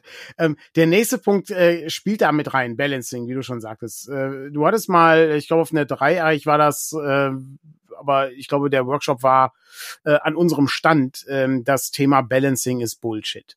Genau. Ähm, das ist äh, nicht nur eine schöne Alliteration, äh, da äh, steckt auch äh, steckt auch viel Wahrheit drin, äh, weil ich glaube, ähm, oh, ich weiß gar nicht, ich glaube, es war John Wick, der irgendwann mal erzählte, dass er äh, den kuriosesten Wert bei äh, D&D immer den Herausforderungsgrad findet, weil nee, das war Robert Schwalb der, äh, genau, Robert Schwalb war das, der, der sich auch sehr gut auskennt, äh, kannte mit D&D 3.0 und 3.5 und der fand diesen Wert immer so kurios, weil der einfach vorne und hinten nicht gepasst hat. Ja. Ähm, und äh, es wird halt immer super viel ähm, Energie darauf verwendet, dass das, dass jede, jede Begegnung, jeder Encounter immer sehr ausbalanciert ist. Ja, man geht immer von der Standardgruppe aus, aus äh, Kämpfer, äh, Kleriker, Zauber, ähm, Zauberkundiger und ähm, Dieb. Ähm, und das führt dann äh, dazu, wenn die gegen äh, eine, eine Gruppe treffen äh, von diesem Level, dann hat das diesen Herausforderungsgrad und so weiter und so weiter. Das ist, ähm, das ist, wenn wer, wer dieses Spiel schon mal gespielt hat, wird feststellen, ja, nee, das klappt nicht. Ja, der, äh, genau das. Das da funktioniert einfach so nicht. So viel Energie reinge, ja. reingebracht, dass immer jeder Kampf möglichst spannend ist und aber auch eine Herausforderung und, und dass er sich gut anfühlt, die Leute aber trotzdem gewinnen und wenn es dann mal blöde läuft und dann stirbt dann doch mal einer und so. Und da sind wir wieder bei diesem, bei diesem Kontrolle, dass das unbedingt hundertprozentig ja. kontrolliert werden muss. Ähm, natürlich, ein ganz grobes Balancing sollten wir ja. haben. So Daumenbreit, ja. Wir gucken mal an, sagen, das haut ungefähr hin. Das ist, wir haben jetzt nicht die Begegnung mit dem, mit dem, was auch immer, dem, dem roten Drachen, der die erste Stufe äh, Gruppe äh, einfach mal nebenbei mit wegpustet. Ähm, und die hatten nie eine Chance, weil sie hingehen, draufkriegen, tot sind und das Abenteuer ist vorbei. Das ist natürlich Quatsch, das wollen wir nicht. Ähm, aber dieses hundertprozentige Balancing, das funktioniert halt nicht. Und wenn wir da wieder äh, geschehen lassen und dem, dem Spiel seinen Lauf lassen, wird es für alle wesentlich spannender, die Situationen werden einfacher und ich als Spielleiter bin nicht so bin nicht so gestresst die ganze Zeit. Das ist ja so anstrengend. Da muss man Würfel drehen oder dann muss man mitten im Kampf die Trefferpunkte anpassen oder äh, so, so dann, dann da hat man mal irgendwann eine Situation gemacht und das klappt halt einfach nicht so, wie man sich es vorgestellt hat und dann müssen irgendwie alle weglaufen oder so. Da finde ich es vom Design her viel wichtiger, dass man die Tür nach hinten offen lässt dass die Leute halt eine Chance haben, sich zurückzuziehen und dass man dann in der jeweiligen Situation die richtige Entscheidung trifft, ist trotzdem spannend zu machen. Ich ähm, glaube, ähm, da sind zwei Aspekte, die ich interessant fand, über die es sich äh, nochmal kurz äh, zu reden lohnt. Ich äh, mag eigentlich diese Idee, dass eine äh, Gruppe auf Stufe 1 auch einem roten Drachen begegnen kann, aber das Problem ist, äh, wenn die Gruppe nicht weiß, dass äh, wir hier mit Rückschlägen spielen, äh, wird sie davon ausgehen, ja, dann, wenn der da ist, dann müssen wir da ja auch durch. Denn es hat schon einen Grund, warum der da ist, dann müssen wir das ja auch schaffen. Ähm, weil das ist ja so angelegt. So kenne ich das aus den, äh, aus den Videospielen sozusagen oder äh, aus den vorangegangenen Rollenspielrunden. Äh, wenn da ein Problem ist, dann gibt's auch einen Schlüssel, wie ich das hier äh, irgendwie lösen kann. Äh, das, äh, das ist dann so. Ähm, das ähm, erinnert mich an meine alte Gruppe, die das auch nicht so gern mochte. Die äh, wollte auch immer lieber diesen äh, Balance-Akt haben, äh, dass immer alles äh, gut miteinander funktioniert. Ich äh, muss da immer an das alte äh, Rollenspiel, ähm, Computerrollenspiel Gothic denken, wo du auch durch die Gegend laufen kannst und du kriegst sofort auf die Fresse. Das ist, du kriegst so hart auf die Fresse, dass du, dass du sofort tot bist ähm, das ist einfach kein Ort für dich. Da musst du, da musst du dann gehen an der Stelle. Aber, aber wenn du eben ähm, so grundsätzlich daran gehst und sagst, ja, alles, alles, was hier ist, ist dafür da, dass es mich unterhält und mich irgendwie äh, auch nicht herausfordert, dann ist das ein Problem. Das muss man dann, das muss man, glaube ich, dann auch mit offenen Karten spielen. Da muss man dann einfach, einfach sagen, so wie das, ne, wie die, wie die Welt gestaltet ist, wie ich leite sozusagen. Ähm, das ist ein wichtiger Aspekt. Da, bei sowas kann man ja auch immer, ne, keine Angst vor der Meta-Ebene. Völlig richtig. Wenn dann mal wirklich genau. was total schief läuft, ja, und wir haben eine Situation und ich habe mir die spannend vorgestellt und dann klappt aus irgendeinem, also ich habe mir was falsch vorgestellt und es kommen immer Gegner-Nachschub, wie ich das geplant hatte ja. und die Gruppe wird nach und nach einfach runtergegrindet und die sind irgendwann hinüber und das ist auch ziemlich schnell klar. Dann macht man mal kurz einen Break und sagt, Leute, sorry, ich habe die Situation ja falsch geplant. Wie wollen wir damit umgehen? Wollt ihr abhauen? Soll ich ein paar Gegner rausnehmen? Wie wollen wir es gerne machen? Irgendwie sowas in der Richtung. Ähm, da ist mit, mit offenen Kartenspielen und die Flexibilität einfach super wichtig. Bei diesem Balancing Bullshit hatte ich ja lange Diskussionen mit einem, der das sehr mochte, der dann gesagt hat, na ja, ich kann doch dann die, die Trefferpunkte anpassen und ich kann mhm. doch dann auch mal das Monster daneben schlagen lassen, indem ich einem hinterm Schirm würfel und dann überleben die Leute halt. Ähm, zum einen merken die Leute das, die sind ja nicht doof, das ist eine Weile bleibt das geheim, aber irgendwann kriegt man das mit, dass man immer ja. durch einen blöden Zufall, wenn es gefährlich wird, die Gegner mal daneben hauen oder so. Ähm, und äh, außerdem, ähm, da sind dann halt auch andere Situationen, wo ich dann als Spielleitung denke, nee, wir haben hier diesen Hof mit 200 Zombies drin und es sollte der Gruppe absolut klar sein, dass sie da nicht durch kann. Und wenn sie dann doch durch kann, ist sie selber schuld. Aber ich habe die vorher über ein Jahr alle keine Ahnung, zweimal im Monat Rollenspiel drauf geprimed, dass ich jede Situation, die ich denen gebe, auch eine Lösung gebe, mhm. dann rennen die da halt rein. Hm. Und dann kann ich dann mit Schulterzucken sagen, ja, seid ihr selber schuld, ihr seid ja doof. Und dann sind die trotzdem sauer, weil sie sagen, ja, wieso? Bisher haben wir doch auch immer eine Lösung vor Ort gefunden. Und ja. dann ist das auf einmal gar nicht mehr so logisch, was sich die Spielleitung da ausgedacht hat. Ja. Das nächste Problem, was das hinterherzieht, dieses mega. Das war der zweite Aspekt, auf den ich hinaus wollte. Das hat, ähm, also das Balancing hat unmittelbar eben auch mit den Rückschlägen zu tun. Ne? Also dass, ähm, dass man eben lernt, äh, dass es keine Rückschläge gibt und dadurch dann eben auch Situationen entstehen können ähm, die eben so wie du beschrieben hast ablaufen mit äh, den äh, Skeletten waren es glaube ich ne die äh, die dann ähm, die Leute irgendwie alle niederknüppeln ja, irgendwie so war, ich weiß, weiß ich die Situation nicht mehr genau, aber irgendwas war da, ne? Genau. Mhm. Ist halt, das kann halt auch mal passieren. Ich meine, klar, das ist immer so das Hauptargument, wenn man sich mit Leuten unterhält, die da sehr viel Wert drauf legen. Mhm. Ja, wieso? Dann kann es ja passieren, dass bei einer Zufallsbegegnung die Gruppe ausgelöscht wird. Das ist doch Mist. Und ja, das, das kann passieren. Aber wenn ich mit einem vernünftigen Informationsfluss am Tisch arbeite, Ähm, das heißt, dass diese Zufallsbegegnung eben normalerweise keine totale Überraschung ist, wo die Gruppe keine Chance hat, darauf zu reagieren. Ähm, wenn ich den Leuten Möglichkeiten in dieser Situation gebe, rechtzeitig die Reißleine zu ziehen ähm, und dann einfach wegzulaufen oder so, irgendein Grund findet sich da immer, da, dann weiß ich nicht, dann ist es halt an der Stelle einfach mal so. Ähm, und wenn wir lernen, damit zu leben, wird's insgesamt super viel relaxter, sehr viel spannender, ähm, mhm. weil wir halt auch mal, ne, und ähm, die Siege fühlen sich dann wirklich wie Siege an und das ist dann eine tolle Sache. Wir hatten es gerade gestern in einem Dungeon, wo die äh, drei Leute erste Stufe äh, mit einem sehr fiesen äh, Gegner zusammengekommen sind, der nicht dazu da ist, dass man den einfach mal so besiegt. Und ähm, die haben so aufs Met gekriegt und die sind nur am Weglaufen. Ja, das ist so ein, und es war mehrere Male, lag es dann an einem Würfelwurf, ob dann jetzt die Gruppe wirklich hinüber ist, weil dann die passende Figur, die gerade noch aufstehen konnte, irgendwie das jetzt schafft oder nicht schafft. Und es hat jedes Mal am Ende hingehauen, war wahnsinnig spannend. Und äh, wir haben uns hinterher noch kurz drüber unterhalten. Also der eine meinte so, ja Mensch, ja, witzig. Also ich weiß ja eigentlich, wie es hier geht. Und trotzdem, da war ein Gegner und ich wollte draufhauen dass man vielleicht einfach gleich abhauen sollte, wenn da ein drei Meter großes Superschnaubemonster mhm. irgendwie den Raum betritt. Ähm, da bin ich gar nicht auf die Idee gekommen. Ein Gegner, der muss bekämpft werden. Ne? Und ja, dementsprechend haben wir ja auch auf die Mütze gekriegt. Ähm, mhm. Ich bin gespannt, wie es weitergeht. Noch leben alle. Äh, einer ist ohnmächtig und wir mussten dann abbrechen, kurz vor, mhm. vor der Rast in dem Dungeon.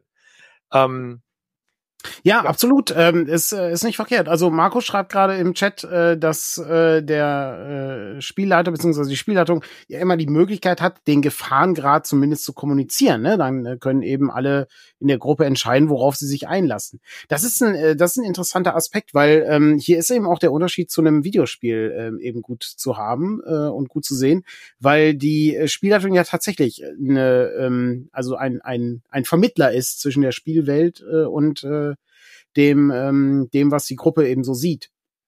Und ich finde, das muss man, da ist, glaube ich, dieser Satz, äh, ne, in der Metaebene äh, kann man, ähm, sollte man durchaus äh, mal einfach das Spiel unterbrechen und sagen, ja Leute, der ist, der ist jetzt drei Meter groß.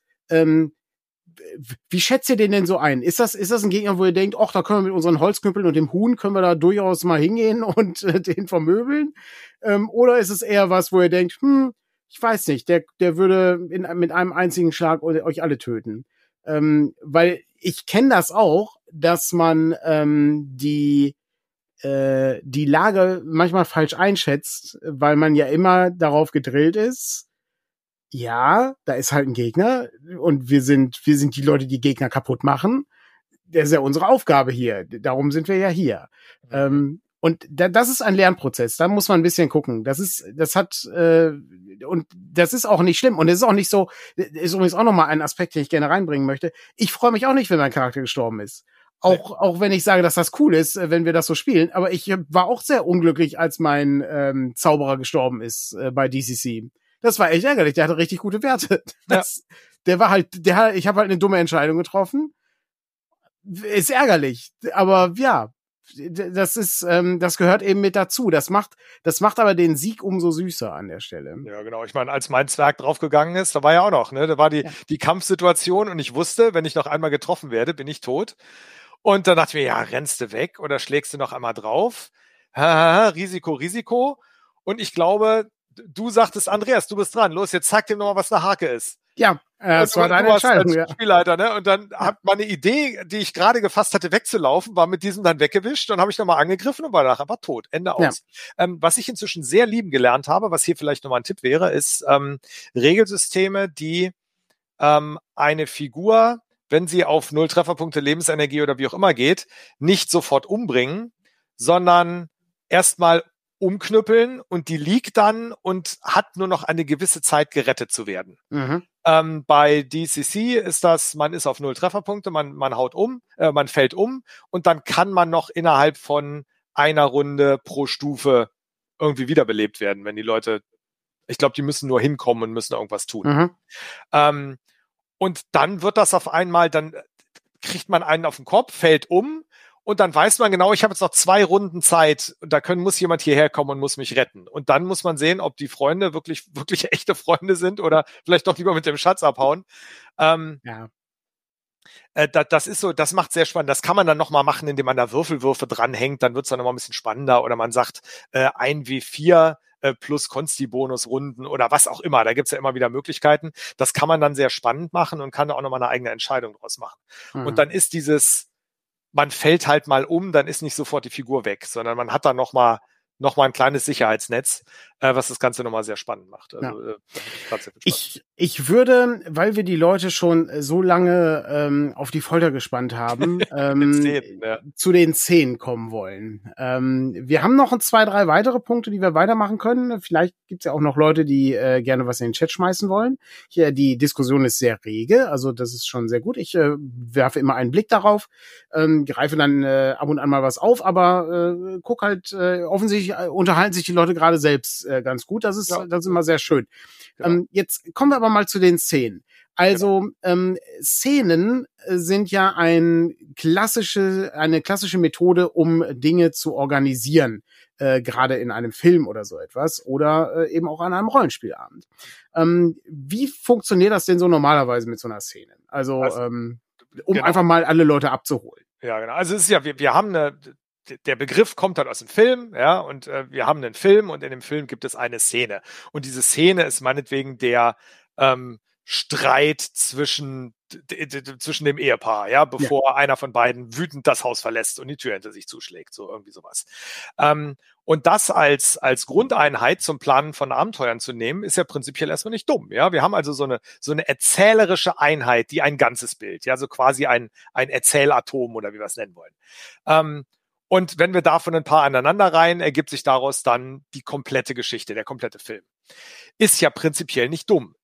Ähm, ne, das ist so ein. Aber wenn man sich jetzt mal anguckt, was alles eine Szene ist, das ist zum Beispiel auch eine Verfolgungsjagd. Mhm. So, und wenn ich jetzt mein Abenteuer plane und ich plane da die Szene Verfolgungsjagd mit ein, dann habe ich ja schon festgelegt, dass da eine Verfolgungsjagd stattfinden muss. Das heißt, dieses, dieses implizite, die implizite Handlung, die da immer mit drin hängt, ähm, das ist was, was ich hinterfragen möchte. Ich möchte nicht die Szene als solche hinterfragen, weil äh, zu lernen, wie man vernünftig zwischen den Szenen hin und her schneidet und die Übergänge nicht zu langatmig macht, das ist eine äh, sehr wichtige Fähigkeit für die Spielleitung. Ähm, ja, und auch so dieses, dieses, zu merken, wann eine Szene zu Ende ist ja. und die dann einfach zu beenden. Das Pacing ähm, an der Stelle, ne? Pacing, also, genau. -hmm auch sehr wichtig. Ähm, also die, die Einheit als solche zu begreifen, die halte ich für sehr wichtig. Aber es schwingt halt immer eine Handlung mit. Ja, das ist so, die Detektivgeschichte, ja, die in Langmar oder sowas liegt eine Leiche auf der, äh, auf der Straße und die erste Szene ist, die Charaktere kommen an und äh, weil ihnen gesagt wurde, sie sollen noch bitte rausfinden, warum, äh, keine Ahnung, dieser Handlungsreisende da jetzt gerade in seinem eigenen Blut liegt oder so. Ja, so, mhm. was ist denn da los? Und dann denken wir uns aus, ja, alles da, erste Szene, die befragen mal die ganzen Leute. Äh, dann hat man dann diese Szene mit den Leute befragen, hat man dann vorbereitet. Zweite Szene, ähm, sie fühlen sich beobachtet, ja, und dann werden Würfelwürfe gemacht. Dritte Szene, sie verfolgen diejenigen, die sie beobachtet haben, zu einem leeren Haus, wo die sich verschanzt haben. Nächste Szene, sie gehen in das Haus und äh, geraten dort in einen Hinterhalt. Und damit haben wir jeweils ein, ein festgelegte Handlung, die schon vorgeschrieben ist. Mhm. Und das macht es für mich als Spielleiter wahnsinnig anstrengend, weil ich muss dann ja dafür sorgen, dass das auch so passiert. Mhm. Und wenn ich das dann anders vorbereiten will, diese, diese Szenen, dann muss ich mir so einen Baum machen, der sehr schnell sehr, sehr groß wird. Mhm. Ähm, es ist im Grunde, es ist im Grunde so eine, äh, ne, so, so, eine Perlenkette, die äh, aufeinander gereiht wird, äh, mit, mit diesen einzelnen Szenenkugeln. Mhm. Oder äh, es äh, wird dann äh, ein, äh, ein wirklich ähm, wie, äh, wie damals in der äh, Statistikvorlesung äh, so ein so ein Methoden, so ein, so ein Baum eben, so ein Baumdiagramm, was du dann malst. Äh, wenn, wenn er nicht das macht, dann macht er das und dann gehen wir dahin und so. Und das, äh, das kann auch, da, also wie du schon sagst, das kann, das kann völlig irrsinnig werden, ähm, je nachdem, wie komplex das Abenteuer ist, was man so hat. Genau, ne? Und es ist halt, es ist sehr viel vorgegeben, ne? So, mhm. keine Ahnung, bei der, bei der Verfolgungsjagd müssen die Charaktere, die da die Leute dann auch einfangen. Oder zumindest so verfolgen, dass wir zu dem leeren Haus kommen. Ja, mhm. was ist denn jetzt, wenn die Würfelwürfe nicht vernünftig passen? Ja? Mhm. Oder, oder wenn die so schnell sind, dass die die sofort einsacken oder was auch immer. Ähm, ich habe mich da mit Sarah äh, über Discord ein kleines bisschen drüber unterhalten und sie hatte den, äh, die, die, die tolle äh, das die tolle Wort, äh, wie nennen wir es denn mal, ein, ein Wortzwillinge oder was auch immer, nämlich dass wir das Ganze nicht Szene nennen, sondern Szenerie. Mhm. Und dann gibt das auf einmal viel mehr Sinn, weil dann ist nämlich die Szenerie, wir haben die Leiche auf der Straße. Wir haben einen äh, Nachtwächter, der das Ganze abgesperrt hat. Wir haben Schaulustige ähm, und wir haben Leute, die das Ganze beobachten ähm, und wir haben vielleicht Zeugen, die was gesehen haben. Das ist meine Szenerie. Mhm. Und dann schreibe ich auf, was haben die Leute gesehen. Dann mache ich irgendwie mehrere Hinweise auf die Leute, die das, die mich da beobachten, damit ich dann ja, das, das soll ja irgendwie rausgefunden werden. Ähm, und so. Und dann die nächste Szenerie ist dann, dass diese Leute, die mich beobachtet haben, abhauen. Und dann gibt's halt ganz viele Möglichkeiten. Die werden verfolgt, die werden nicht verfolgt. Äh, wir finden auch anders raus, wo dieses leere Haus ist, etc. etc. Und in dem Haus ist nicht die Szene, dass die in Hinterhalt gelegt haben und wir kämpfen, sondern die Szenerie ist, da wohnen Leute in diesem Haus, die haben sich da verschanzt, die haben die und die Fallen aufgestellt, damit Unbefugte nicht reinkommen, äh, die haben den und den ähm, Zyklus, sag ich mal, wenn die da sind, ein paar spielen Karten, ein paar machen was zu essen, was auch immer, äh, zwei Leute stehen Wache und damit haben wir eine ganz freie Situation. Und dies mit den Verfolgungsjagden, wie auch schon im Chat angemeldet, äh, angemerkt wurde, das ist, das, die, die Verfolgungsjagd gibt halt keinen Sinn, wenn ich den Ausgang schon kenne. Dazu ja. ist sie zu, zu straight. Ja, das ist mein klar weiß bei dem groben Abenteuer, weiß ich, dass der Showdown am Ende unter dem Berg in der Drachenhöhle stattfinden soll. Ähm, und da weisen dann alle Pfeile, alle Pfeile hin. Das ist, das ist klar. Und der, der Weg dahin ist dann halt äh, irgendwie. Aber wenn ich das ganz schmale Gasse habe, ähm, und die müssen auf der anderen Seite zu einem ganz bestimmten Zeitpunkt rauskommen, dann wird's halt anstrengend, wenn die beschlossen zu beschließen zu bummeln oder zu schnell rennen oder was auch immer. Es es, ähm, ich, ich finde, ähm, bei, bei diesen, bei diesen Sachen muss man, muss man einfach äh, im Auge behalten, wie das so am Spielabend ablauf läuft. Da sind wir im Grunde bei dem, was wir letzte Woche hatten, als du sagtest, dass du dir die Sachen immer visualisierst. Das fand ich, äh, das fand ich ganz interessant. Ähm, und äh, dadurch äh, merkt man dann auch, weil man ist ja als Spielleitung eigentlich, ne, also man, man reiht ja eine coole Situation an die nächste. Das ist ja, ne, das, das möchte man ja gerne präsentieren dann auch. Aber manchmal ist man zu sehr in diesem Tunnelblick drin und ähm, dann sieht man gar nicht äh, die ganzen Spielstopper, die dadurch mitkommen. Ja, genau. Ne? Also und deswegen ist dieses, dieses, dieser, dieser Begriff der Szene, mhm. ähm, man sollte sich genau angucken, wie ich das plane. Rückblickend mhm. haben wir natürlich eine Szene. Klar. Ja, rückblickend Natürlich. sind die auf die Straße gekommen, haben die Leiche untersucht, haben sich mit dem unterhalten, haben dann die Zeugen befragt und haben dann bemerkt, dass sie beobachtet ja. werden, äh, etc. Das ist eine Szene gewesen, ja. ja. Und und die Verfolgungsjagd ist dann die nächste Szene, weil wir dann einen Kameraschnitt haben irgendwie. Ähm, aber das ist halt rückblickend. Für die mhm. Planung sollte man das ein kleines bisschen freier machen. So die Szene selbst ist zu eng und ist zu sehr mit einer Handlung verbunden ähm, und verführt uns auch zu sehr halt wie in einem Film oder in einem Roman zu planen, wo dann passiert das und dann passiert das und dann mhm. passiert das. Nee, diese, es sollte so sein, die Situation ist die und an einer anderen Stelle ist die Situation die und in der nächsten ist die Situation die. Und dann kommen die Charaktere da rein und können sich da völlig frei bewegen in dieser Szenerie. Ich finde das als äh, Wort sehr gut es ist, äh, wie du, wie du schon gerade sagtest, ne, dass das, was dann am Ende ausgespielt wurde, das, was, wenn der Rollenspielabend zu Ende ist, wenn man jemand anderem erzählt, was man so erlebt hat an diesem Abend, das ist sozusagen diese, diese Ablauf. Äh, das, das ist eben auch wieder dieser Punkt, dass Rollenspiel anders funktioniert als ein Film oder ein Buch oder sowas. Man kann sich an äh, dem, dem einen oder anderen kann man sich durchaus bedienen aber Rollenspiel ist halt merkwürdig. Äh, ist halt ein merkwürdiges Medium. Ähm, das ist tatsächlich irgendwie was Neues. Das, das gibt's, das gibt's eben so nicht in der Form. Der Punkt, ähm, ja. Und das macht das Ganze ja auch so reizvoll. Und ähm, man muss aber dann damit leben können, dass eben der Teil, ähm, den man dann anschließend erzählt, also wenn man den Rückblicken betrachtet, dass das irgendwie so das Coole dann auch noch ist. Also man ist dabei, das ist schon cool und dann anschließend das, was da rausgekommen ist, ist auch nochmal cool. Ähm, wenn man das, das, das will keiner auf einer Con hören, wenn man dem das erzählt. Ne? Also wenn du irgendwie jetzt sagst, ja, und dann haben wir das und das gemacht und dann ist das und das passiert und so. Ähm, das will niemand hören. Aber ähm, das ist eben auch noch ein Teil des Rollenspiels, das gehört mit dazu. Also, dass am Ende äh, Dinge, ähm, also, dass man am Ende so diese Szenen vor sich sieht, ähm, die, die man so durchlebt hat an der Stelle, ja. Wobei man jetzt auch hier sagen muss, dass natürlich die Verbindung zwischen den einzelnen Szenerien oder der, der äh, Alexandrian, von dem ich das ursprünglich habe, mhm. nenne es dann Situationen, ja, äh, mhm. Prepare Situations, not Plots, war, glaube ich, der, der Blogpost ähm, dass man eben keinen Plot hat. Und diese, diese Szene, was ich meinte, da ist eine Handlung mit drin, haben wir halt einen Plot vorgegeben, der das dann häufig sehr eingleisig und sehr schwierig zu leiten macht.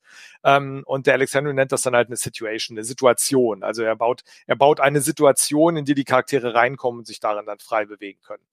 Ähm, aber auch diese Situationen muss man irgendwie miteinander verbinden. Und da benutzt man sehr ähnliche Sachen wie äh, wie, wenn, wie wenn man Szenen miteinander verbinden würde. Mhm. Ja, also wir wollen Hinweise haben, die die Charaktere von der Straße, von der Mordszene zu dem leeren Haus mit der Bande bringen. Ob die jetzt nun wirklich die Mörder sind oder ob die nur beobachtet haben, Zeugen, was auch immer, ist ja am Ende egal. Aber wir wollen halt, dass dieses Haus entdeckt wird. Und dann müssen wir natürlich Spuren legen, warum das dann am Ende entdeckt wird. Bloß, dass wir vielleicht nicht festlegen sollten, wie es entdeckt wird, sondern nur, dass es entdeckt wird. Mhm. Und da reicht ja, wenn wir genug Pfeile drauf zeigen lassen. Ne? Also der Alexander macht immer drei. Sagt, wenn ihr, wenn ihr wollt, dass die Gruppe etwas Bestimmtes herausfindet, dann immer drei Hinweise legen. Ja, und bei der Mordszenerie wäre das vielleicht ein Zeuge, äh, Spuren im Matsch der Straße ähm, und man kann halt den Typen, der die beobachtet, äh, den kann man irgendwie bemerken. Ähm, dann haben wir schon drei Hinweise und dann sollte eigentlich das Haus am Ende auch gefunden werden. Sehr gut. Dann ähm, werfen wir doch den Blick auf das nächste ähm, Spielleitungskonzept, äh, was man hinterfragen könnte. Ich äh, greife jetzt einfach mal eins aus äh, der Liste auf, ähm, was, äh, was wir noch nicht hatten. Und zwar äh, finde ich interessant, dass Vorlesetexte immer schlecht sind. Das ist zum Beispiel etwas, äh, das ähm, da erinnere ich mich sehr gut, äh, dass man die sehr verabscheut hat äh, damals. Ähm, und äh, mittlerweile sehe ich das überhaupt nicht mehr so ich, äh, ich muss gestehen, dass ich Vorlesetexte, wenn die gut gemacht sind, tatsächlich sehr schätze. Wie sieht's bei dir da aus? Äh, ja, ähm, geht mir auch so inzwischen. Ähm, ich, ich glaube, das hat auch so eine Entwicklung durchgemacht. Ja, es gab mhm. halt diese, diese, das war halt Standard, ja, bei D&D gab es diese grauen Kästen, die waren dann grau unterlegt und dann wurde das vorgelesen irgendwie. Das war ganz, ganz wichtig. Bei, bei DSA gab es diese teilweise ellenlangen ich wollte also Texte, die, die vorgelesen werden. Ich, ich suche gerade eins, ob eins in der Nähe liegt, aber ich habe gerade keinen. Keine Ahnung, ich glaube, das, das stand dann unter der Überschrift irgendwie Spielerinformationen oder so ähnlich. Wahnsinnig viel. Ähm, und äh, dann ging das jetzt zurück. Dann äh, ist jetzt, jetzt sind wir, glaube ich, gerade so in der Phase, wo es eigentlich ist, naja, äh, Vorlesetexte sind böse. Ich glaube, die Meinungen gehen da so ein bisschen auseinander. Ich glaube, es gibt immer noch Leute, die mögen das. Für so einen Anfänger ist das vielleicht auch gar nicht so schlecht oder eine Anfängerin, ähm, wenn man einen Vorlesetext hat. Aber Exakt, muss, genau. Jetzt sind, halt wir, wissen, jetzt sind wir, ja. wie Vorlesetexte funktionieren Korrekt. und wie sie nicht funktionieren. Sie funktionieren ungefähr 20 Sekunden. Würde ich jetzt mal sagen. Vielleicht 30 Sekunden. Alles, was drüber rausgeht, funktioniert nicht mehr, weil die Leute abschalten und nicht mehr zuhören. Und ähm, das heißt, der Unterschied eigentlich wie fast immer, das ist äh, auch bei einer Szene und bei einer guten Säulenbegegnung, ähm, der Unterschied ist, sind sie gut oder sind sie schlecht. Ja. Ähm, und, genau. und das, was, das, was Moritz sagt, ist zum ja. Beispiel, ja. ist zum Beispiel sehr wichtig. Äh, dass sie eben keine Handlungen oder Gefühle vorgeben sollen ähm, und äh, sie dürfen eben nicht zu lang sein. Was Andreas sagt, äh, wenn es äh, 20 Sekunden äh, lang ist beim Vorlesen, das kann man selber, das kann man selber gut üben. Ähm, einfach mal, einfach mal so ein Ding vorlesen, dann kriegt man auch mal ein Gefühl dafür, wie das, äh, also wie das sich auch anhört übrigens. Äh, auch sehr wichtig. Merkt man sehr schnell, wenn man da irgendwie Quatsch äh, vorgelesen äh, hat, ähm, dann, dann mag man das auch als Vorlesender nicht. Ähm, ist ein, ist ein Bereich, der tatsächlich ähm, also gerade in so einem in so einem Dungeon Crawl, also ich kenne es vor allen Dingen von DCC eben, der hilft, Räume zu erfassen ähm, für die für die Gruppe. Und das ist äh, meistens sind da ja auch äh, ein paar Hinweise. Also ne, in der rechten Ecke seht ihr einen Kamin, der die Form eines Dämonenschädels hat und ein grünes Feuer knistert darin, äh, während auf der gegenüberliegenden Seite ein Schild mit einem Engelsgesicht äh, an der Wand aufgehängt ist. Äh, was tut ihr? So. Ja, und schon und, weiß ich nicht mehr, was war das für ein Kamin? War da jetzt Feuer drin an oder war da kein Feuer? Ganz ehrlich, man vergisst das so schnell. Ich ja, merke ja. bei mir beim zweiten Satz, weil es ist ja auch kein, kein, ähm, kein Fließen, wie ich erzähle, sondern man liest halt was vor. Die Sätze sind immer ein bisschen verschachtelter oder häufig. Die haben mhm. ein bisschen mehr Adjektive, weil man ja das Ganze so ein bisschen evokativ haben will und eine Bestimmung rüberbringen will oder sowas. Ähm, und die, die Informationen, die da drin sind, die sind dann halt auch da, aber dann sind da dann noch Adjektive drumherum gebaut und die sind dann vielleicht in einem Nebensatz oder was auch immer. Und da geht so leicht was verloren. Äh, hier im Chat wurde gefragt, wie viele Sätze denn 20 Sekunden Lesezeit sind. Ich denke, ab drei Sätzen ist man dann auch schon vorbei, es sei denn, man hat sehr kurze Sätze. Äh, hm. ist, das reicht auch. Also selbst ähm, Goodman Games mit DCC, die ja gute Vorlesetexte machen, die haben dann noch mal vier oder fünf Sätze. Aber ich glaube, das war was, was Goodman rausgegeben hat. Vorlesetexte normalerweise bitte nicht mehr als äh, vier, fünf Sätze. Ja. Ähm, die halten sich auch nicht richtig dran. Ne? Also es ist manchmal, manchmal sind Sachen einfach auch länger. Also ne, manchmal kann man auch Sachen nicht ähm, nicht länger, äh, also nicht so kurz beschreiben. Das das ist einfach so.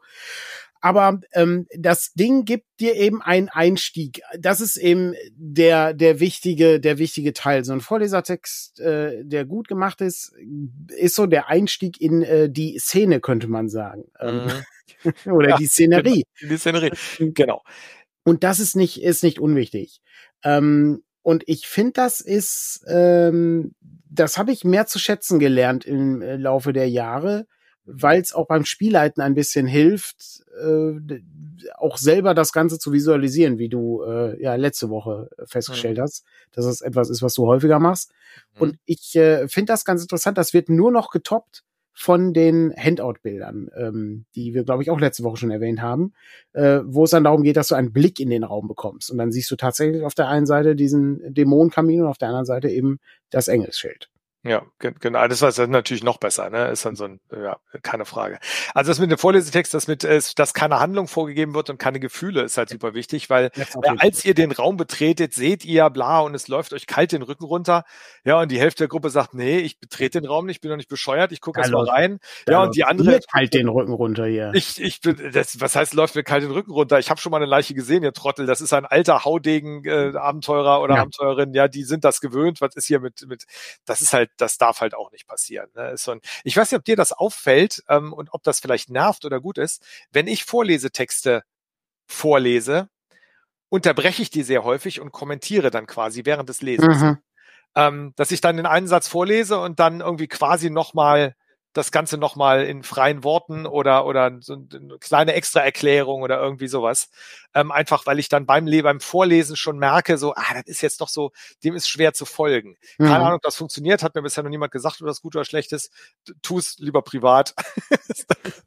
also es ist, es ist mir nicht negativ aufgefallen. Ja, äh, ich, äh, also ich würde ja auch sagen, also Jonas schreibt gerade, äh, ne, dass äh, eine Idee für komplexere Räume wäre ja, äh, mehrere Vorlesetexte zu haben, je nachdem, äh, was für relevante Bereiche es im Raum gibt. Das ist eine Methode. Äh, ich äh, finde es eigentlich auch nicht so verkehrt, äh, einfach dann ergänzend äh, Dinge reinzubringen, äh, gerade wenn man den Vorlesetext vorliest oder so etwas. Ne? Also weiß ich, das äh, und ein merkwürdiges Symbol ist an der Wand und dann kann man sagen, ja, aber das Symbol habt ihr schon mal in der ersten Etage gesehen, das äh, sieht genauso aus oder sowas. Also, ähm, wichtig bei dem Vorlesetext ist ja, dass wir die die, die gameable, wie es ja so schon heißt, äh, Dinge, die in dem Raum drin sind, ja, dass wir die erwähnen, die auf den ersten Blick gesehen werden, aber eben nur erwähnen, weil wir wollen ja, dass die Gruppe Fragen stellt, weil das eigentliche Rollenspiel ist ja das Hin und Her ja. zwischen Gruppe und Spielleitung, die stellen Fragen. Der Dialog, wie es äh, bei Dialog. Äh, Powered by the Apocalypse so schön heißt, ja. Ah, der, der Dialog, wahnsinnig, wahnsinnig schlau, das ist ein tolles ja. System. Die nennen das, das Dialog. Äh, ja. Vincent Berger ist schon halt schlau, kann man, Wahnsinn. muss man einfach so sagen, ja. Das ist irre, ja, total ja. aber ist es natürlich, am, ist, am Ende ist einfach ein Dialog. Ähm, und wenn wir die Dinge, die spielbar sind, ja, die bespielt werden können, um unser Lieblingsverb hier mal auf den Tisch zu bringen. Ah, oh, es ist das schlimmste, äh, das schlimmste, schlimmste Verb aller Zeiten. Eine, man kann eine Bühne bespielen, äh, aber viele andere aber Dinge nicht. Keine, keine, aber ja, ja, auch kein Abenteuer. Ist egal. ähm, ja, und das heißt, das muss halt in dem Vorlesetext muss vorkommen. Wir haben ein Schild mit einem Wappen, wir haben einen brennenden Kamin, äh, wo das Feuer komisch leuchtet, ähm, oder wo eventuell was drin ist, was wir, was mhm. da brennt, wo wir nicht genau wissen, ähm, und wir haben eine Truhe. So. Und wenn dann da auch noch zwei Orks drin sind, die uns direkt angreifen, weil wir eine Combat Encounter haben wollten, um den, den, den Grundschluss zu haben, dann sollte man die vielleicht auch dann erwähnen. Und zwar nicht erst ganz am Ende, nachdem man die Leute schon zu Tode gelangweilt hat, sondern ähm, ja, das stimmt. Dann so als, als Knackpunkt. Aber dann müssen die Sachen halt vorher wirklich kurz gehalten werden. Ähm, ja, ja, das, das wäre mein, mein Dings zu Vorlesetexten. Ich ja. bin da immer noch so ein bisschen, ich lese die Dinger immer noch vor. Wenn welche da sind, lese ich die auch vor. Ähm, einfach weil ich sie häufig beim Abenteuer vorbereiten nicht durchlese. Weil ich nämlich A, den kursiven Text, wie die meisten sind, nervig finde. Und äh, weil das, es geht schneller, wenn ich sie nicht lese beim Vorbereiten. Und äh, meistens sind die gar nicht so nötig. Ähm, deswegen lese ich sie dann halt immer vor. Aber das ist nicht immer gut. Aber es ist auch selten eine Katastrophe. Na, sehr gut. Ja. Sehr gut. Ich äh, hätte noch, äh, ich hätte noch einen, einen kurzen und dann äh, können wir vielleicht noch einmal auf äh, Sachen aus dem Chat eingehen. Also falls ihr noch irgendwie ein äh, SL-Konzept habt, äh, was sich äh, lohnt, von uns beiden besprochen zu werden äh, oder äh, was auch im Chat besprochen werden kann natürlich, da würde ich mich natürlich freuen, den noch aufzugreifen. Aber ich äh, schmeiß noch mal den letzten rein und zwar, dass äh, die Schauspielkunst sehr wichtig ist, äh, wenn man äh, Spiel leitet. Ähm, ja. Wie, äh, wie äh, stehst du denn dazu, Andreas, äh, der ja äh, viele, viele Jahre diverse Shakespeare-Ausbildung hatte? also ich würde das gar nicht nur mal auf die Spielleitung beschränken, sondern generell. Ja, das ja. ist ja so ein, so ein, ja, nee, also wenn du nicht ich sagst, wenn du mir beschreibst, was deine Figur tut, dann bist du kein guter Rollenspieler. Oh, hattet ihr das, hattet ihr das früher auch, ähm, äh, wie war es noch hier, was am Tisch gesagt wird, wird auch in der Spielwelt gesagt? Oh, ja, Alter, ja, das ist auch ganz, ganz übel. Ja, das, das ist auch toll, ja. Was halt immer die Antwort ist auf, auf nervige Leute in der Gruppe, ne? Das ist ja, meistens ist es ja Leute, die immer dazwischen reden, immer blöde Witze machen oder sich nie ums Spiel kümmern, die werden dann halt, sollen dann damit gebändigt werden, was ihr sagt, wird auch im Spiel gesagt. Völliger Bullshit. Das ist halt, so, so funktioniert es halt einfach nicht. Ja, das ist, das sind, ähm, das ist, es ist halt so eine, so Gruppenkonstellationssachen sind das. Ähm, das ist äh, so ein bisschen wie, ähm, wie werde ich mit den Spielertypen fertig, beziehungsweise was äh, wollen unterschiedliche Leute vom Rollenspiel oder so. Ähm, das sind ja meistens dann auch Interaktionen, die Dynamiken in der Gruppe irgendwie beschreiben. Ja. Ähm, das ist auch nochmal, das da kann man sich auch nochmal lange darüber unterhalten, warum diese Spielertypen irgendwie da sind und was man mit denen eigentlich tun kann. Äh, Wäre auch nochmal ein interessantes Thema eigentlich. Ähm, haben wir aber, haben wir aber jetzt keine Zeit für. Nee, wir genau. bleiben jetzt mal bei dieser Schauspielerei. Also, ähm, ja, ich, ich bin kein sehr guter Schauspieler. Und ich glaube, die meisten Leute, die Rollenspiel spielen, sind keine guten Schauspieler. Aber das ist völlig irrelevant. Genau. Und das ist auch, ähm, es ist auch unnötig, das verlangen zu wollen. Also ja. so, so ein kleines bisschen kann man das ja mal probieren. Ja, ich habe mal vor langen, langen, langen Jahren äh, einen Spielleiter gehabt, äh, bei dem klangen alle NSCs komplett gleich, mhm. nämlich mit sonorer, gelangweilter, glatter Stimme ohne jeglichen Emotionsausbruch. Ich hätte, da Moritz, da Moritz im, äh, im, im Chat ist, hätte jetzt fast hat, war das jemand, der Pädagogik äh, in seinem Hauptberuf machte? ich, hatte, ich hatte viele, viele Lehrer, die genauso klangen. ja, genau. Aber das ist Aber so, Moritz wird mich jetzt bestimmt als Besseren belehren. Ja, mit, mit Sicherheit, ähm, mit Sicherheit. Ja. Ähm, wir, äh, wir haben Detektivabenteuer gespielt, ja, und da war, das war eine, ich, na, Wien ich war das damals irgendwie, und wir hatten dann so eine Hafensituation und so. Und dann hatten wir, und der Captain klang so, und der Schiffsjunge klang exakt genauso. Und ähm, dann sollte man halt einfach nicht schauspielern. Das ist so ein, so ein, ja, ich bin auch nicht sehr gut, wenn ich Akzente probiere, sind die spätestens beim dritten Satz immer so ein Fake-Italienisch. Ähm, das ist halt, das ist irgendwie immer, da kann ich mir noch so viel Mühe geben. Ich habe es mal eine Zeit mit, mit Französisch probiert und dann irgendwann wurde das so mit so Italienisch, ja, und die Leute gucken, ja, warst du nicht eben gerade noch Franzose? Ja, das ist, das gibt halt einfach auf Dauer keinen Sinn.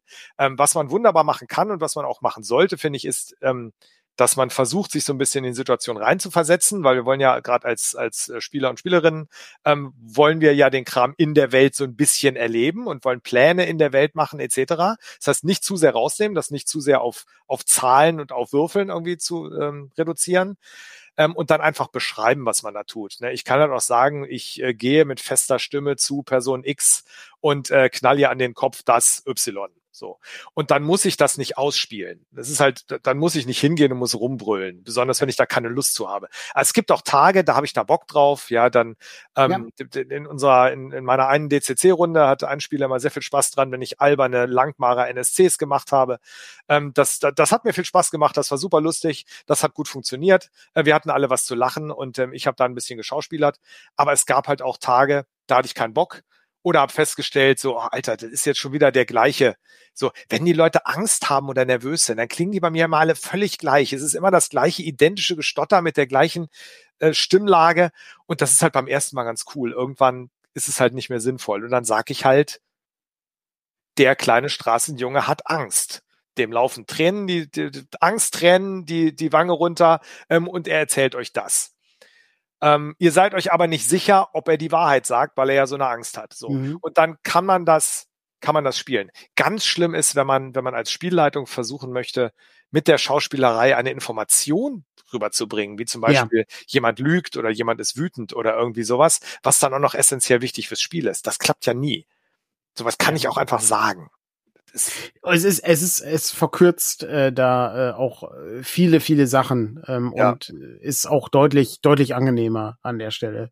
Ähm, ich äh, greife mal kurz so zwei, drei Sachen aus dem Chat auf. Also zum einen äh, äh, müssen sich offensichtlich alle Leute die nächste Gruftschreckenfolge anhören, äh, weil da äh, es äh, genau um dieses Thema geht. Ähm, das äh, hat Moritz äh, gerade geschrieben. Ähm, dann äh, kann ich äh, nur sagen, dass die ähm, das Ausspielen, äh, wie Jonas schreibt, natürlich mehr Zeit kostet als, als das äh, eigentliche Beschreiben. Aber es ist natürlich auch das Spiel irgendwie ein bisschen intensiver gestaltet und äh, hilft aber auch äh, gleichzeitig so so ein also manchmal kann man eben auch Sachen einfach so rüberbringen, wie du gerade sagtest. Ne? Also du weißt, als du den äh, kleinen Jungen befragst, dass er lügt. Ähm, und äh, dann ist das äh, völlig in Ordnung, dann muss man das nicht darstellen. Ich ähm, muss immer an Ed Greenwood denken, der das wahnsinnig gut kann. Ich habe äh, mal irgendwie so zwei, drei Let's Plays gesehen. Äh, ich hab, kannte das früher ähm, nur von, von so äh, von so Forenbeiträgen, äh, gab es bei Candle Keep, gab es so, so Beiträge mit Leuten, die dann schon mal mit Ed Greenwood gespielt haben und dann haben die gefragt, äh, wie, wie ist das denn so mit dem zu spielen?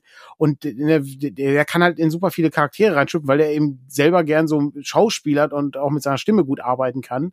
Ähm, das ist, das ist natürlich, das ist natürlich toll, wenn du so Leute hast. Das ist, das ist wirklich großartig.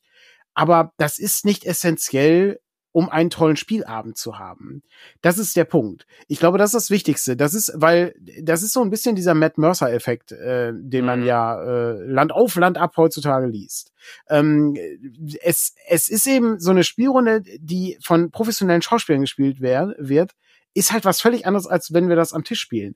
Ich stelle mir mal vor, wie unsere DCC-Runde aufgenommen wird. Und dass die Leute würden wahrscheinlich komplett abschalten, weil das so unfassbar langweilig ist Definitiv. Ähm, weil wir, weil wir einfach, wir haben ja überhaupt keine Schauspielerei da drin. Nee. Also, oder ganz wenig. Äh, und äh, ja, das ist, das ist halt ein Aspekt, der oftmals, glaube ich, auch einschüchternd wirken kann, wenn man ähm, mit Rollenspiel startet. Ja. Äh, wir sind keine Theatergruppe. Das ist ein, das ist ein anderes Hobby. Genau der Punkt. Also zum einen sollen die Leute das machen, womit sie sich wohlfühlen, ja? Ja. Komm mal aus deiner Komfortzone, ist eine Aufforderung, die möchte ich nicht in meinem Hobby hören. In meinem Hobby möchte ich mich wunderbar in meiner Komfortzone bewegen. Und ich meine, klar, ich, ich plädiere äh, allen Spielleitungen da draußen äh, immer wieder, also plädiere dafür, dass die Dinge ausprobieren und eben da vielleicht auch mal Dinge ausprobieren, von denen sie im ersten Augenblick glauben, sie würden sie nicht mögen. Das wäre dann ja typisches Verlassen der Komfortzone. Ähm, aber wenn ich, wenn ich in einer Rollenspielrunde sitze und ich soll dann aus meiner Komfortzone kommen und mal richtig schauspielern. Nee, ich, da habe ich keinen Bock drauf. Das, das, das, das will ich nicht, ja. Ich, ich will nicht, wenn ich gerade nicht drauf bin, nicht ein Tränchen rausdrücken müssen, weil irgendwie eine tragische Szene X gerade passiert. Das ist das eine. Ja, das ist so, dass die Leute das machen, womit sie sich wohlfühlen und auch was sie können. Weil ich habe absolut nichts davon, wenn irgendjemand sich wahnsinnige Mühe gibt zu Schauspielern und er oder sie kann es einfach nicht. Das ist halt, das ist, das ist für alle nervig. Ähm, und dann ist es noch, die Informa der Informationsfluss muss stimmen. Ähm, und ich als Spielleitung mache das wirklich sehr, je nachdem, wie ich gerade Bock habe, wie ich drauf bin und was ich kann. Und wenn ich es nicht kann, beschreibe ich's. Punkt. Und ich glaube, das ist was, was man den Leuten auch erlauben sollte. Und wenn jemand gar keine Lust hat zu Schauspielern, ähm, dann soll er oder sie einfach in dritter Person beschreiben, was der Charakter macht und entsprechende Beschreibungen aus Film und Fernsehen dran setzen. Wie gesagt, ich gehe hin und sage mit fester Stimme oder so. Warum nicht? Oder halt auch sowieso geht hin und sagt mit fester Stimme. Das ist ja auch in Ordnung. Man kann ja solche Sachen auch beschreiben. Ähm, und ja, da macht sie Mischung.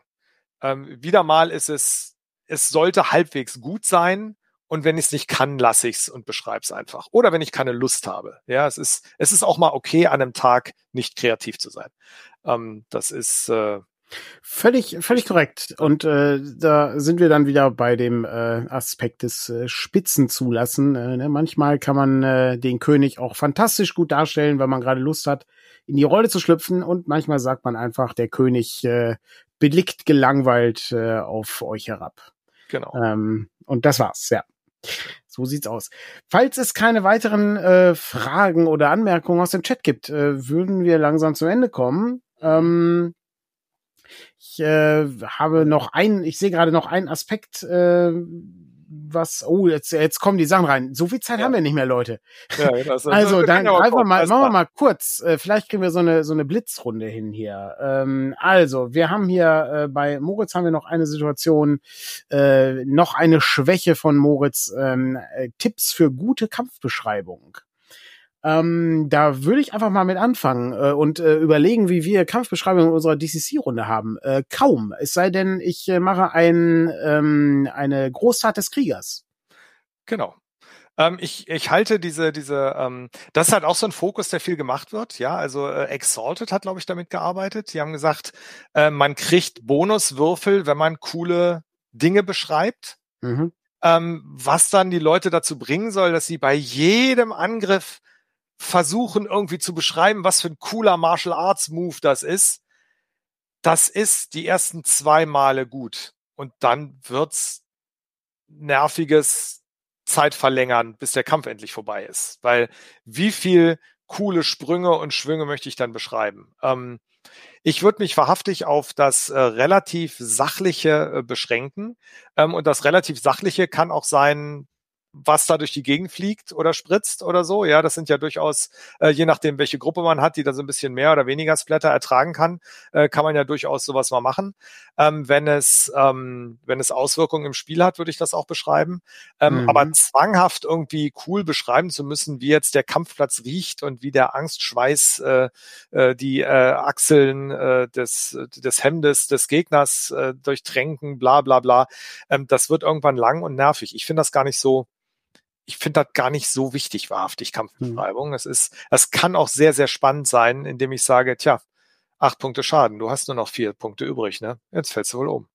Ja, Ende. Das, das, ja, exakt, ja. ja. Jonas, Jonas schrieb noch, ähm, dass er die Kampfbeschreibung äh, über, für überschätzt hält, äh, dass äh, gut, eine gute Kampfbeschreibung machen Kämpfe nicht zwangsläufig besser, sondern interessante Herausforderungen machen Kämpfe besser und das ist, glaube ich, auch ein wichtiger Aspekt. Herausfordernde Kämpfe sind halt spannend äh, oder Kämpfe, bei denen es einfach um etwas geht. Ähm, ich habe aber auch nichts dagegen, wenn jemand sagt, äh, dass äh, er ne, unter dem unter dem Gegner durchtaucht und ihm äh, sein äh, also ich seinen Dolch einmal äh, an die Ferse drückt und die Achillessehne durchschnallt oder sowas. Also wenn, wenn, wenn jemand darauf Lust hat, ist das kein Problem. Was ich auch schwierig finde, ist eher so dieses, äh, ich muss das jetzt beschreiben, damit das hier irgendwie hier spannend wird. Und das, es ist, es ist dann am Ende auch eine Mechanik, muss man sagen. Ich muss immer an Skyrim denken, da sind die Kämpfe auch nicht geil. Du haust halt einfach nur so runter. Das ist unglaublich ja, ja, langweilig.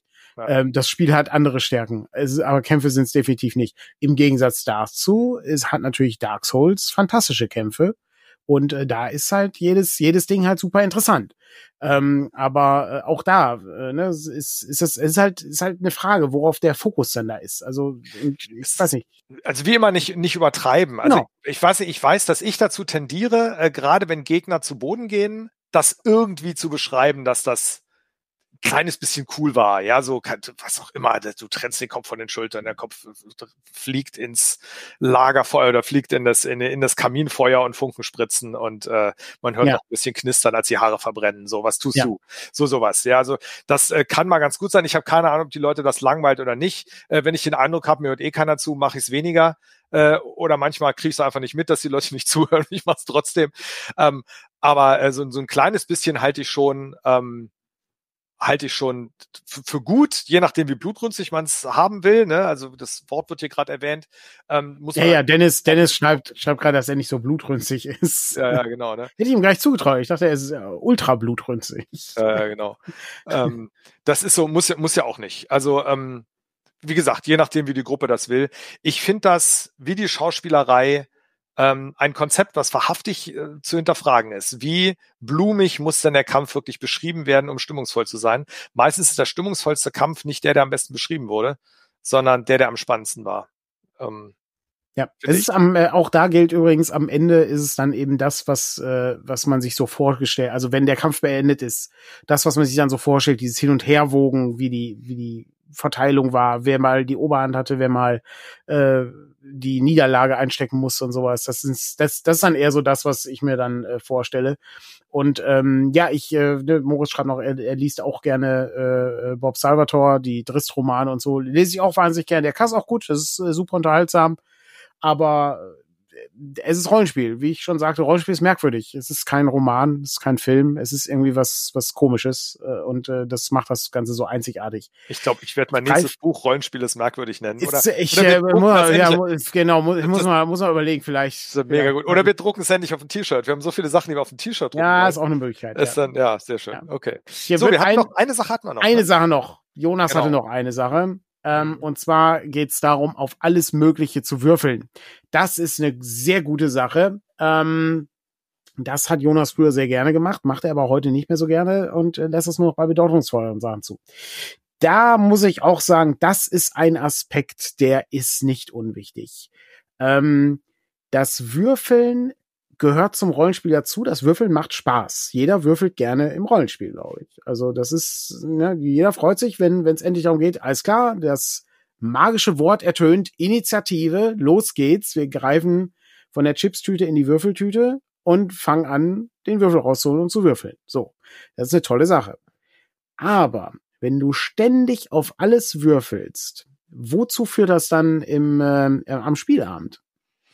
Ja, also das hat ja ganz viele, ganz viele Aspekte. Ja. Ähm, also fangen wir erstmal damit an, man sollte nur dann würfeln, wenn man mit dem Ergebnis einverstanden ist, egal wie es ausfällt. Ja. Wenn ich unbedingt fürs Abenteuer brauche, dass eine bestimmte Fertigkeit erfolgreich angewendet wird, dann lasse ich da nicht drauf würfeln, dann gelingt die. Dann mhm. gibt's von mir ein Argument, ja, ihr seid Profis, das ist so einfach, ihr findet raus das oder was auch immer. Oder ihr seid Profis, ihr seid was auch immer, ne? ihr findet raus X. Das ist erstmal der erste Punkt. Also das ist ja so ein klassischer Spielstopper, wie ich ihn Abenteuergestalten beschreibe.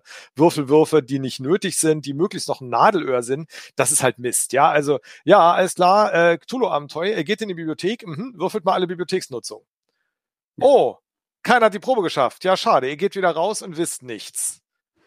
Abenteuer vorbei, weil ihr hättet da rausfinden sollen, wo ja. es weitergeht. Schade, ähm, lass uns was anderes spielen. Hier ist Monopoly. Ähm, das ist halt einfach Blödsinn. Ne? Man, dann wurstelt man irgendwie rum. Ne? Genau, also alle machen Wahrnehmungswurf in jedem Raum, ist halt auch, das wird auch sehr schnell öde. So, das ist der eine Aspekt, dass man, dass man damit das Spiel nicht stoppen will. Der nächste Aspekt ist, wir wollen ja möglichst würfeln und ein kleines bisschen Spannung damit verursachen. Ja, also ich finde es immer schön, wenn man in dramatischen Situationen würfelt. Also das, was ich erzählt habe von gestern mit diesem Kampf, wo alle am Boden gelegen haben, ähm, da, da war halt die Sache, äh, das ist so, die Leute waren da in so einem Innenhof mit einem drei Meter großen Minotaurus mit rotem Fell, der ganz offensichtlich in Dauerraserei war und der die wirklich platt gemacht hat. Und dann war dann der Würfelwurf, kann ich mich hier einmal durchschleichen, damit ich mich mit meiner Gruppe wieder vereinen kann? Und da sind wir jetzt völlig getrennt, weil der gerade dabei war, eine Säule kaputt zu machen. Und mhm. bemerkte sie jetzt oder nicht, die, als sie sich da durchschleichen wollte, die Spielerin oder die, die Figur in dem Fall. Ähm, das war ein wirklich spannender Wurf. Ich mhm. Würfel mal Geschicklichkeit, der ist total abgelenkt, ganz leichter Schwierigkeitsgrad, hier nur eine 6. Aber würfel mal, das hätte halt trotzdem noch schiefgehen können. Und dann wäre die höchstwahrscheinlich auch wieder platt gewesen und die Situation wäre extrem schwierig für alle geworden. Mhm. Ähm, das sind so Sachen, das, das finde ich super. Ne? Ähm, relevante Entscheidungen entstehen, sagt äh, Marco gerade, exakt so, das ist wichtig. Aber man darf nicht vergessen, Leute würfeln gern. Man darf es halt nur nicht übertreiben es nichts holt die Aufmerksamkeit der ja. Gruppe am, also der Leute am Tisch so schnell wieder ans Spiel, wie wenn man sagt, würfelt mal Initiative. Oder würfelt mal alle. Was? Ich muss würfeln? worauf? Man, ja, ja, würfelt mal eine Wahrnehmung oder so, ne? Völlig egal, ob das eine Bedeutung hat oder nicht. Dann, dann, dann ähm, äh, damals sehr guter Freund von mir, der hat wahnsinnig viel Wert drauf gelegt, die Leute halt würfeln zu lassen. Und der hat auch mal, wenn es ein bisschen schwierig war, auf Licht anmachen würfeln lassen äh, wenn das irgendwie technisch ein bisschen komplizierter war. Hm. Ähm, nicht, weil das Licht nicht anzukriegen ist, sondern weil er dann irgendwie was beschreiben wollte, wie gut das ist oder wie mhm. gut das nicht ist. Ähm, genau. Mhm. Das wäre so mein. Es ist, ist eine Gratwanderung. Muss man es, ist, es ist wirklich eine Gratwanderung. Da muss man, da muss man ein bisschen aufpassen, weil äh, es ist auch ähm, der der Würfelwurf darf halt auch seine Bedeutung nicht verlieren. Also äh, wenn es halt egal ist, äh, ne, ob äh, hier, ne, ja, du findest eh das Buch in der Bibliothek, dann ist es halt blöd. Äh, das ähm, das wollen wir ja auch nicht. Ähm, aber gleichzeitig ist es eben nicht unwichtig zu sagen, hey, äh, Würfel raus, es gibt, gibt was hier zu, zu erwürfeln, ist, ist halt schön. Ähm, da würde ich dann sagen, der Kampf spielt da vielleicht eine große Rolle, weil äh, da wird am meisten gewürfelt und äh, das äh, hat auch einen Grund, äh, weil da geht sozusagen dann um alles und äh, da ist ja auch der Zufallsfaktor so interessant, denn das ist ja das, was die Würfel mitbringen, ist, äh, der Zufallsfaktor. Wobei ich sagen muss, ich würde wahnsinnig gerne mal das Ember-Rollenspiel ausprobieren, bei dem man gar nicht würfelt wenn es nur darum geht, wer hat denn gerade die äh, den höchsten Wert. Ähm, und äh, auch bei Dread wird nicht gewürfelt, aber die Spannung ist natürlich trotzdem da, weil du einen Jenga-Stein ziehen darfst. Also das ist ein anderes äh, Spiel, was du Das ist ein anderes, ja, das ist natürlich auch super, ja genau. Es ist so ein, ähm, ich, ich hatte eben gerade noch irgendwas, ähm, Ach ja, äh, was man, äh, mir ist noch was eingefallen, wo, mhm. wo, was bei Würfeln zu bedenken ist. Würfel sind eine fantastische Möglichkeit, von der Spielleitung Verantwortung abzugeben. Oh, das ist richtig, ja. Ähm, das stimmt. Der, der Würfel ist mein Instrument oder eigentlich ist der mein, mein bester Kumpel, ähm, wenn ich nicht der Gegner der Gruppe sein will. Mhm. Weil ich mhm. konnte nämlich, ich hätte natürlich bei diesem Minotaurus auch sagen können, naja, komm mal, das ist ein Hof und der ist beleuchtet und natürlich bemerkt dich der Minotaurus, da kannst du noch so toll schleichen, der greift dich jetzt an. Ähm, wäre bei weitem nicht so spannend gewesen wie diese Probe, die ich da habe an dieser Stelle würfeln lassen. Das war wirklich, das war wirklich gut. Und es war ja noch nicht mal eine mhm. schwere Probe an der Stelle. Ne? Also war ja auch noch ganz gut. Trotzdem war das ein ziemlich spannender Augenblick, da mal die Würfelrollen zu sehen und sich das Ergebnis mhm. anzugucken. Mhm. Und man hat das Aufatmen der ganzen Gruppe gehört, als die Probe dann geklappt hat. Ähm, das gleiche gilt für, äh, wie greift man Monster an, was wir ja letztes Mal hatten. Ne? Ich kann halt einfach die Fähigkeiten, die in meinem Statblock sind, kann ich einfach Nummern daneben schreiben, irgendwas zwischen eins und sechs und dann wird halt jede Runde ausgewürfelt, was das mhm. Monster macht. Kann man super viel Verantwortung abgeben und kann ähm, Spannung erhöhen, ohne Gegner zu sein. Ähm, es gibt so eine Regel, ich bin nicht ganz sicher, von wem die ist. Ich glaube, die stammt aus Weapons of the Gods. Das ist so ein, so ein Anime-Ding. Ich weiß aber nicht mehr, das ist eine Designerin, die, die äh, eine Zeit lang sehr gehypt war. Ich weiß gar nicht, ob die überhaupt noch was macht. Musste ich mal raussuchen. Von der stammt jedenfalls Say Yes or Roll Dice. Mhm. Und das finde ich ist, ja. ist sehr, sehr schlau. Man sollte nicht bei jedem Mist würfeln, aber ich kann halt als Spielleitung immer sagen, ja, das klappt. Mhm. Oder ich lass würfeln. Ich sage halt im Normalfall, im Normalfall, das ist ja, ist ja extrem, wie immer, ne? Ähm, ich, ich, ich sag halt nicht einfach nein. Ich mhm. nicht nein, du kannst das nicht, sondern ich sage, oh, das ist schwer, da musst du aber Probe XY machen. Mhm. Ähm, es ist ähm, was, was da noch mit reinspielt, ist, dass sobald die Würfel ins Spiel kommen, beide Seiten gefordert werden, ne? sowohl die Spielgruppe als auch die Spielleitung. Ähm, das ist, das ist irgendwie ganz interessant, weil keiner weiß dann, was passiert. Das ist gerade, wenn du, äh, wenn du leitest und gerne improvisierst, also ne, wenn du auch was ich selbstgeschriebene Sachen leidest oder wenn du irgendwie nur ganz kurz was vorbereitet hast und dann einfach mal gucken, ja, weiß ich weiß auch nicht, kenne mich in Lang mal gut aus, gucken wir mal, wo es hingeht äh, heute. Dann hast du natürlich äh, hier immer auch so die Situation, äh, alles klar, jetzt wird gewürfelt, jetzt muss ich auch ein bisschen wieder aufpassen, jetzt wird's auch spannend für mich, weil ich auch nicht genau weiß, wo es hingeht. Das ist auch ganz äh, aufregend an der Stelle. Also es ist für beide Seiten spannend. Ähm, mhm. cool. Ja. Sehr gut. Dann äh, ja, haben wir heute einige Konzepte äh, hinterfragt äh, für die Spielleitung. Und äh, ich äh, freue mich, dass so viele Leute da waren. Ich äh, würde gerne nochmal auf zwei Sachen hinweisen. Zum einen ist das Buch Abenteuer gestalten gerade ähm, in einer ja quasi Vorbestellung. Wir versuchen gerade herauszufinden, wie viele Leute Lust haben, Abenteuer gestalten nochmal gedruckt äh, in ihre Hände zu bekommen. Es ist ein äh, Nachdruck, der nur ganz wenig Änderungen hat. Also es gibt, glaube ich, ein Beispiel wurde geändert und äh, zwei, drei Tippfehler wurden geändert und äh, äh das eine oder andere wurde äh, auf den aktuellen Stand gebracht. Äh, nicht, nicht. Ich habe eine Begrifflichkeit geändert. Ich habe ja, das, genau. das Horrorbeispiel, das kam nicht so gut an. Da habe ich ja. zumindest ein paar Sätze zugefügt, was ich mir dabei gedacht habe, warum das so ist, wie es ist. Ähm, und dann so zwei, drei Anpassungen. Ich war, also zum Beispiel habe ich von der Anfängerfibel äh, gesprochen äh, und die. Ja, genau, das ist jetzt Rollenspiel leiten oder so heißt es, glaube ich, jetzt. Ne? Genau, ja, dann, stimmt. Ist dann irgendwie sowas, dass wir so Kleinigkeiten angepasst haben. Ich, äh, äh ich habe ein paar Links nochmal angeklickt und habe mir die nochmal angeguckt. Ähm, hat sich, äh, hat sich größtenteils nicht so viel geändert, aber es kann trotzdem noch der eine oder andere veraltete Link dazwischen sein. Ist nicht so schlimm, findet man mit Google dann die, die Sachen. Genau. Aber das, das befindet sich gerade äh, in einer in einer Vorbestellung. Also wer da Interesse dran hat, ähm, sollte zuschlagen. Er hilft uns wahnsinnig dabei herauszufinden, wie viel wir davon herstellen müssen, weil mhm. ich bin nicht sicher, ob wir danach noch eine äh, Druckausgabe machen. Ähm, denn mhm. Nachdrucke sind leider sehr teuer. Ähm, das ist ähm, sehr sehr schwierig äh, und ist deutlich teurer geworden als beim letzten Nachdruck, äh, den wir hatten. Ähm, und äh, außerdem ja, ja. Ist, ähm, leider, der alte Preis ließ sich leider nicht halten. Nee, das ist leider nicht möglich, ja. Aber ähm, 30, 95, die es ja. eigentlich von vornherein hätte kosten sollen, aber ja. wir waren da zu billig. Das, das, geht, das geht halt leider nicht mehr. Das ist, ja. das ist leider so. Ähm, das andere, was in der Vorbestellung ist, ist, äh, wie man Abenteuer schreibt, die nicht grottenschlecht sind. Das ist eine wahnsinnig gute Essaysammlung, in dem man äh, 15 Jahre Goodman Games Erfahrung äh, bekommt ähm, mit äh, zahlreichen Essays und ja, wie ich so oft sage, allein das Joseph Goodman Essay ist so gut, dass es sich ja, lohnt, äh, das, das ähm, dafür den Band zu holen. Ähm, und da sind natürlich noch zig andere Sachen dabei von Leuten, die wirklich sehr, sehr lange dabei sind und sehr, sehr viele gute Abenteuer geschrieben haben. Ja. Also, das stimmt, da freue ich mich auch. Das ist auch eine sehr coole äh, so so äh, Composition Book Optik, die äh, ganz ja. ganz nett ist. Das ist ein ist sehr sehr schönes Buch. Ich freue mich darauf. Ich habe das auch vorbestellt, weil ich nicht mitgearbeitet habe, wie ich nachträglich ja. feststellen musste. Ich das stimmt, nicht ja, das ist, ab und ab und an passiert das mal. Ja, äh, das genau. Ist, äh, das ist richtig, ja. Aber ich äh, schmeiß das hier nochmal in den Chat und für alle Leute, die den Podcast äh, anschließend hören, könnt ihr leicht über unsere äh, Homepage finden. Abenteuer, wie man Abenteuer schreibt, die nicht grottenschlecht sind. Ja. Ich ähm, würde auch sagen, es äh, ist ein guter Übergang äh, zu unserem nächsten Thema, denn wir werden uns nächste Woche nochmal sehen an, am Montag. Und dann wird das unsere letzte äh, Runde Abenteuer-Workshop äh, sein.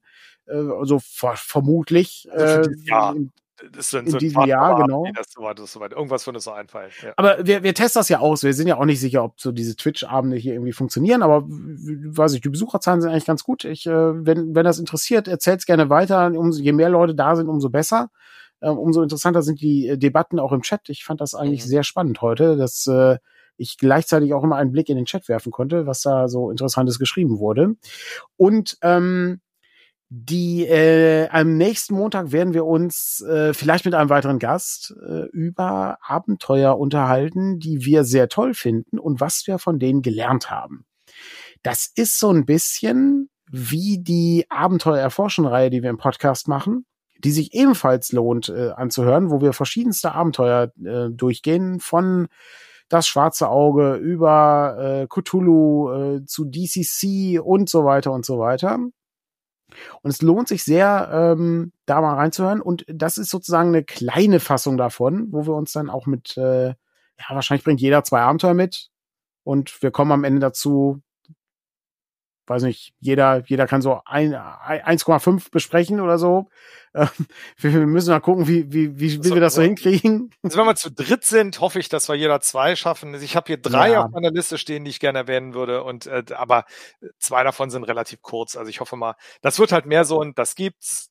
So und ja. so war's und äh, das und das fand ich gut und das und das habe ich daraus gelernt. Also ähm, ja, mal gucken, wie lang das jeweils wird. Wir werden ja sicherlich über die Abenteuer auch nochmal sprechen ähm, ja. so ein bisschen diskutieren, sonst wird's ja auch langweilig. Ähm, da, da freue ich mich drauf, weil ich bin echt gespannt, was ihr da rausgesucht habt. Ich habe irgendwie selber, war selber über meine eigene Auswahl sehr überrascht, als ich da überlegt Ja, hab, wir wissen, wir, je, jeder bringt sozusagen Geheimabenteuer mit, ja, um, um äh, dann äh, so äh, herauszufinden, wie es äh, wie es so ausschaut. Und das passt deswegen so gut zu, äh, wie man Abenteuer schreibt, die nicht grottenschlecht sind, weil nämlich wir tatsächlich ein Stretch Goal haben. Es gibt nämlich ein, ein Essayband von den Leuten von Goodman Games. Ich habe ihn sogar hier ausgedruckt. Äh, hier ist er ähm, wo es genau um diese Dinge geht. Und ähm, die äh, beschreiben eben auch ihre Lieblingsabenteuer und äh, was man dann daraus lernt. Und den gibt es, wenn wir ein gewisses Stretch Goal erreichen. Und äh, ich bin gerade nicht sicher. Ich glaube, es waren, äh, wenn wir 12.000 Euro erreichen, dann gibt es das für alle Leute, die das Ding äh, bestellt haben, gibt's das gratis dazu als gedrucktes äh, kleines Essay-Bändchen. Und das Leute, Ding hat, Das Buch, das ist unterhaltsam und ich möchte Ja. diesen Erzählband. ja, und es ist, äh, ähm, und es ist ein Thema ähm, mit vielen, vielen Dingen ähm, zu ähm, fallen. Also nicht nur Oldschool-Abenteuer, da sind auch so ein paar aktuellere Sachen drin. Und was ich, äh, was ich auch sehr interessant fand, äh, war, dass äh, das deutlich mehr Text war, als ich dachte.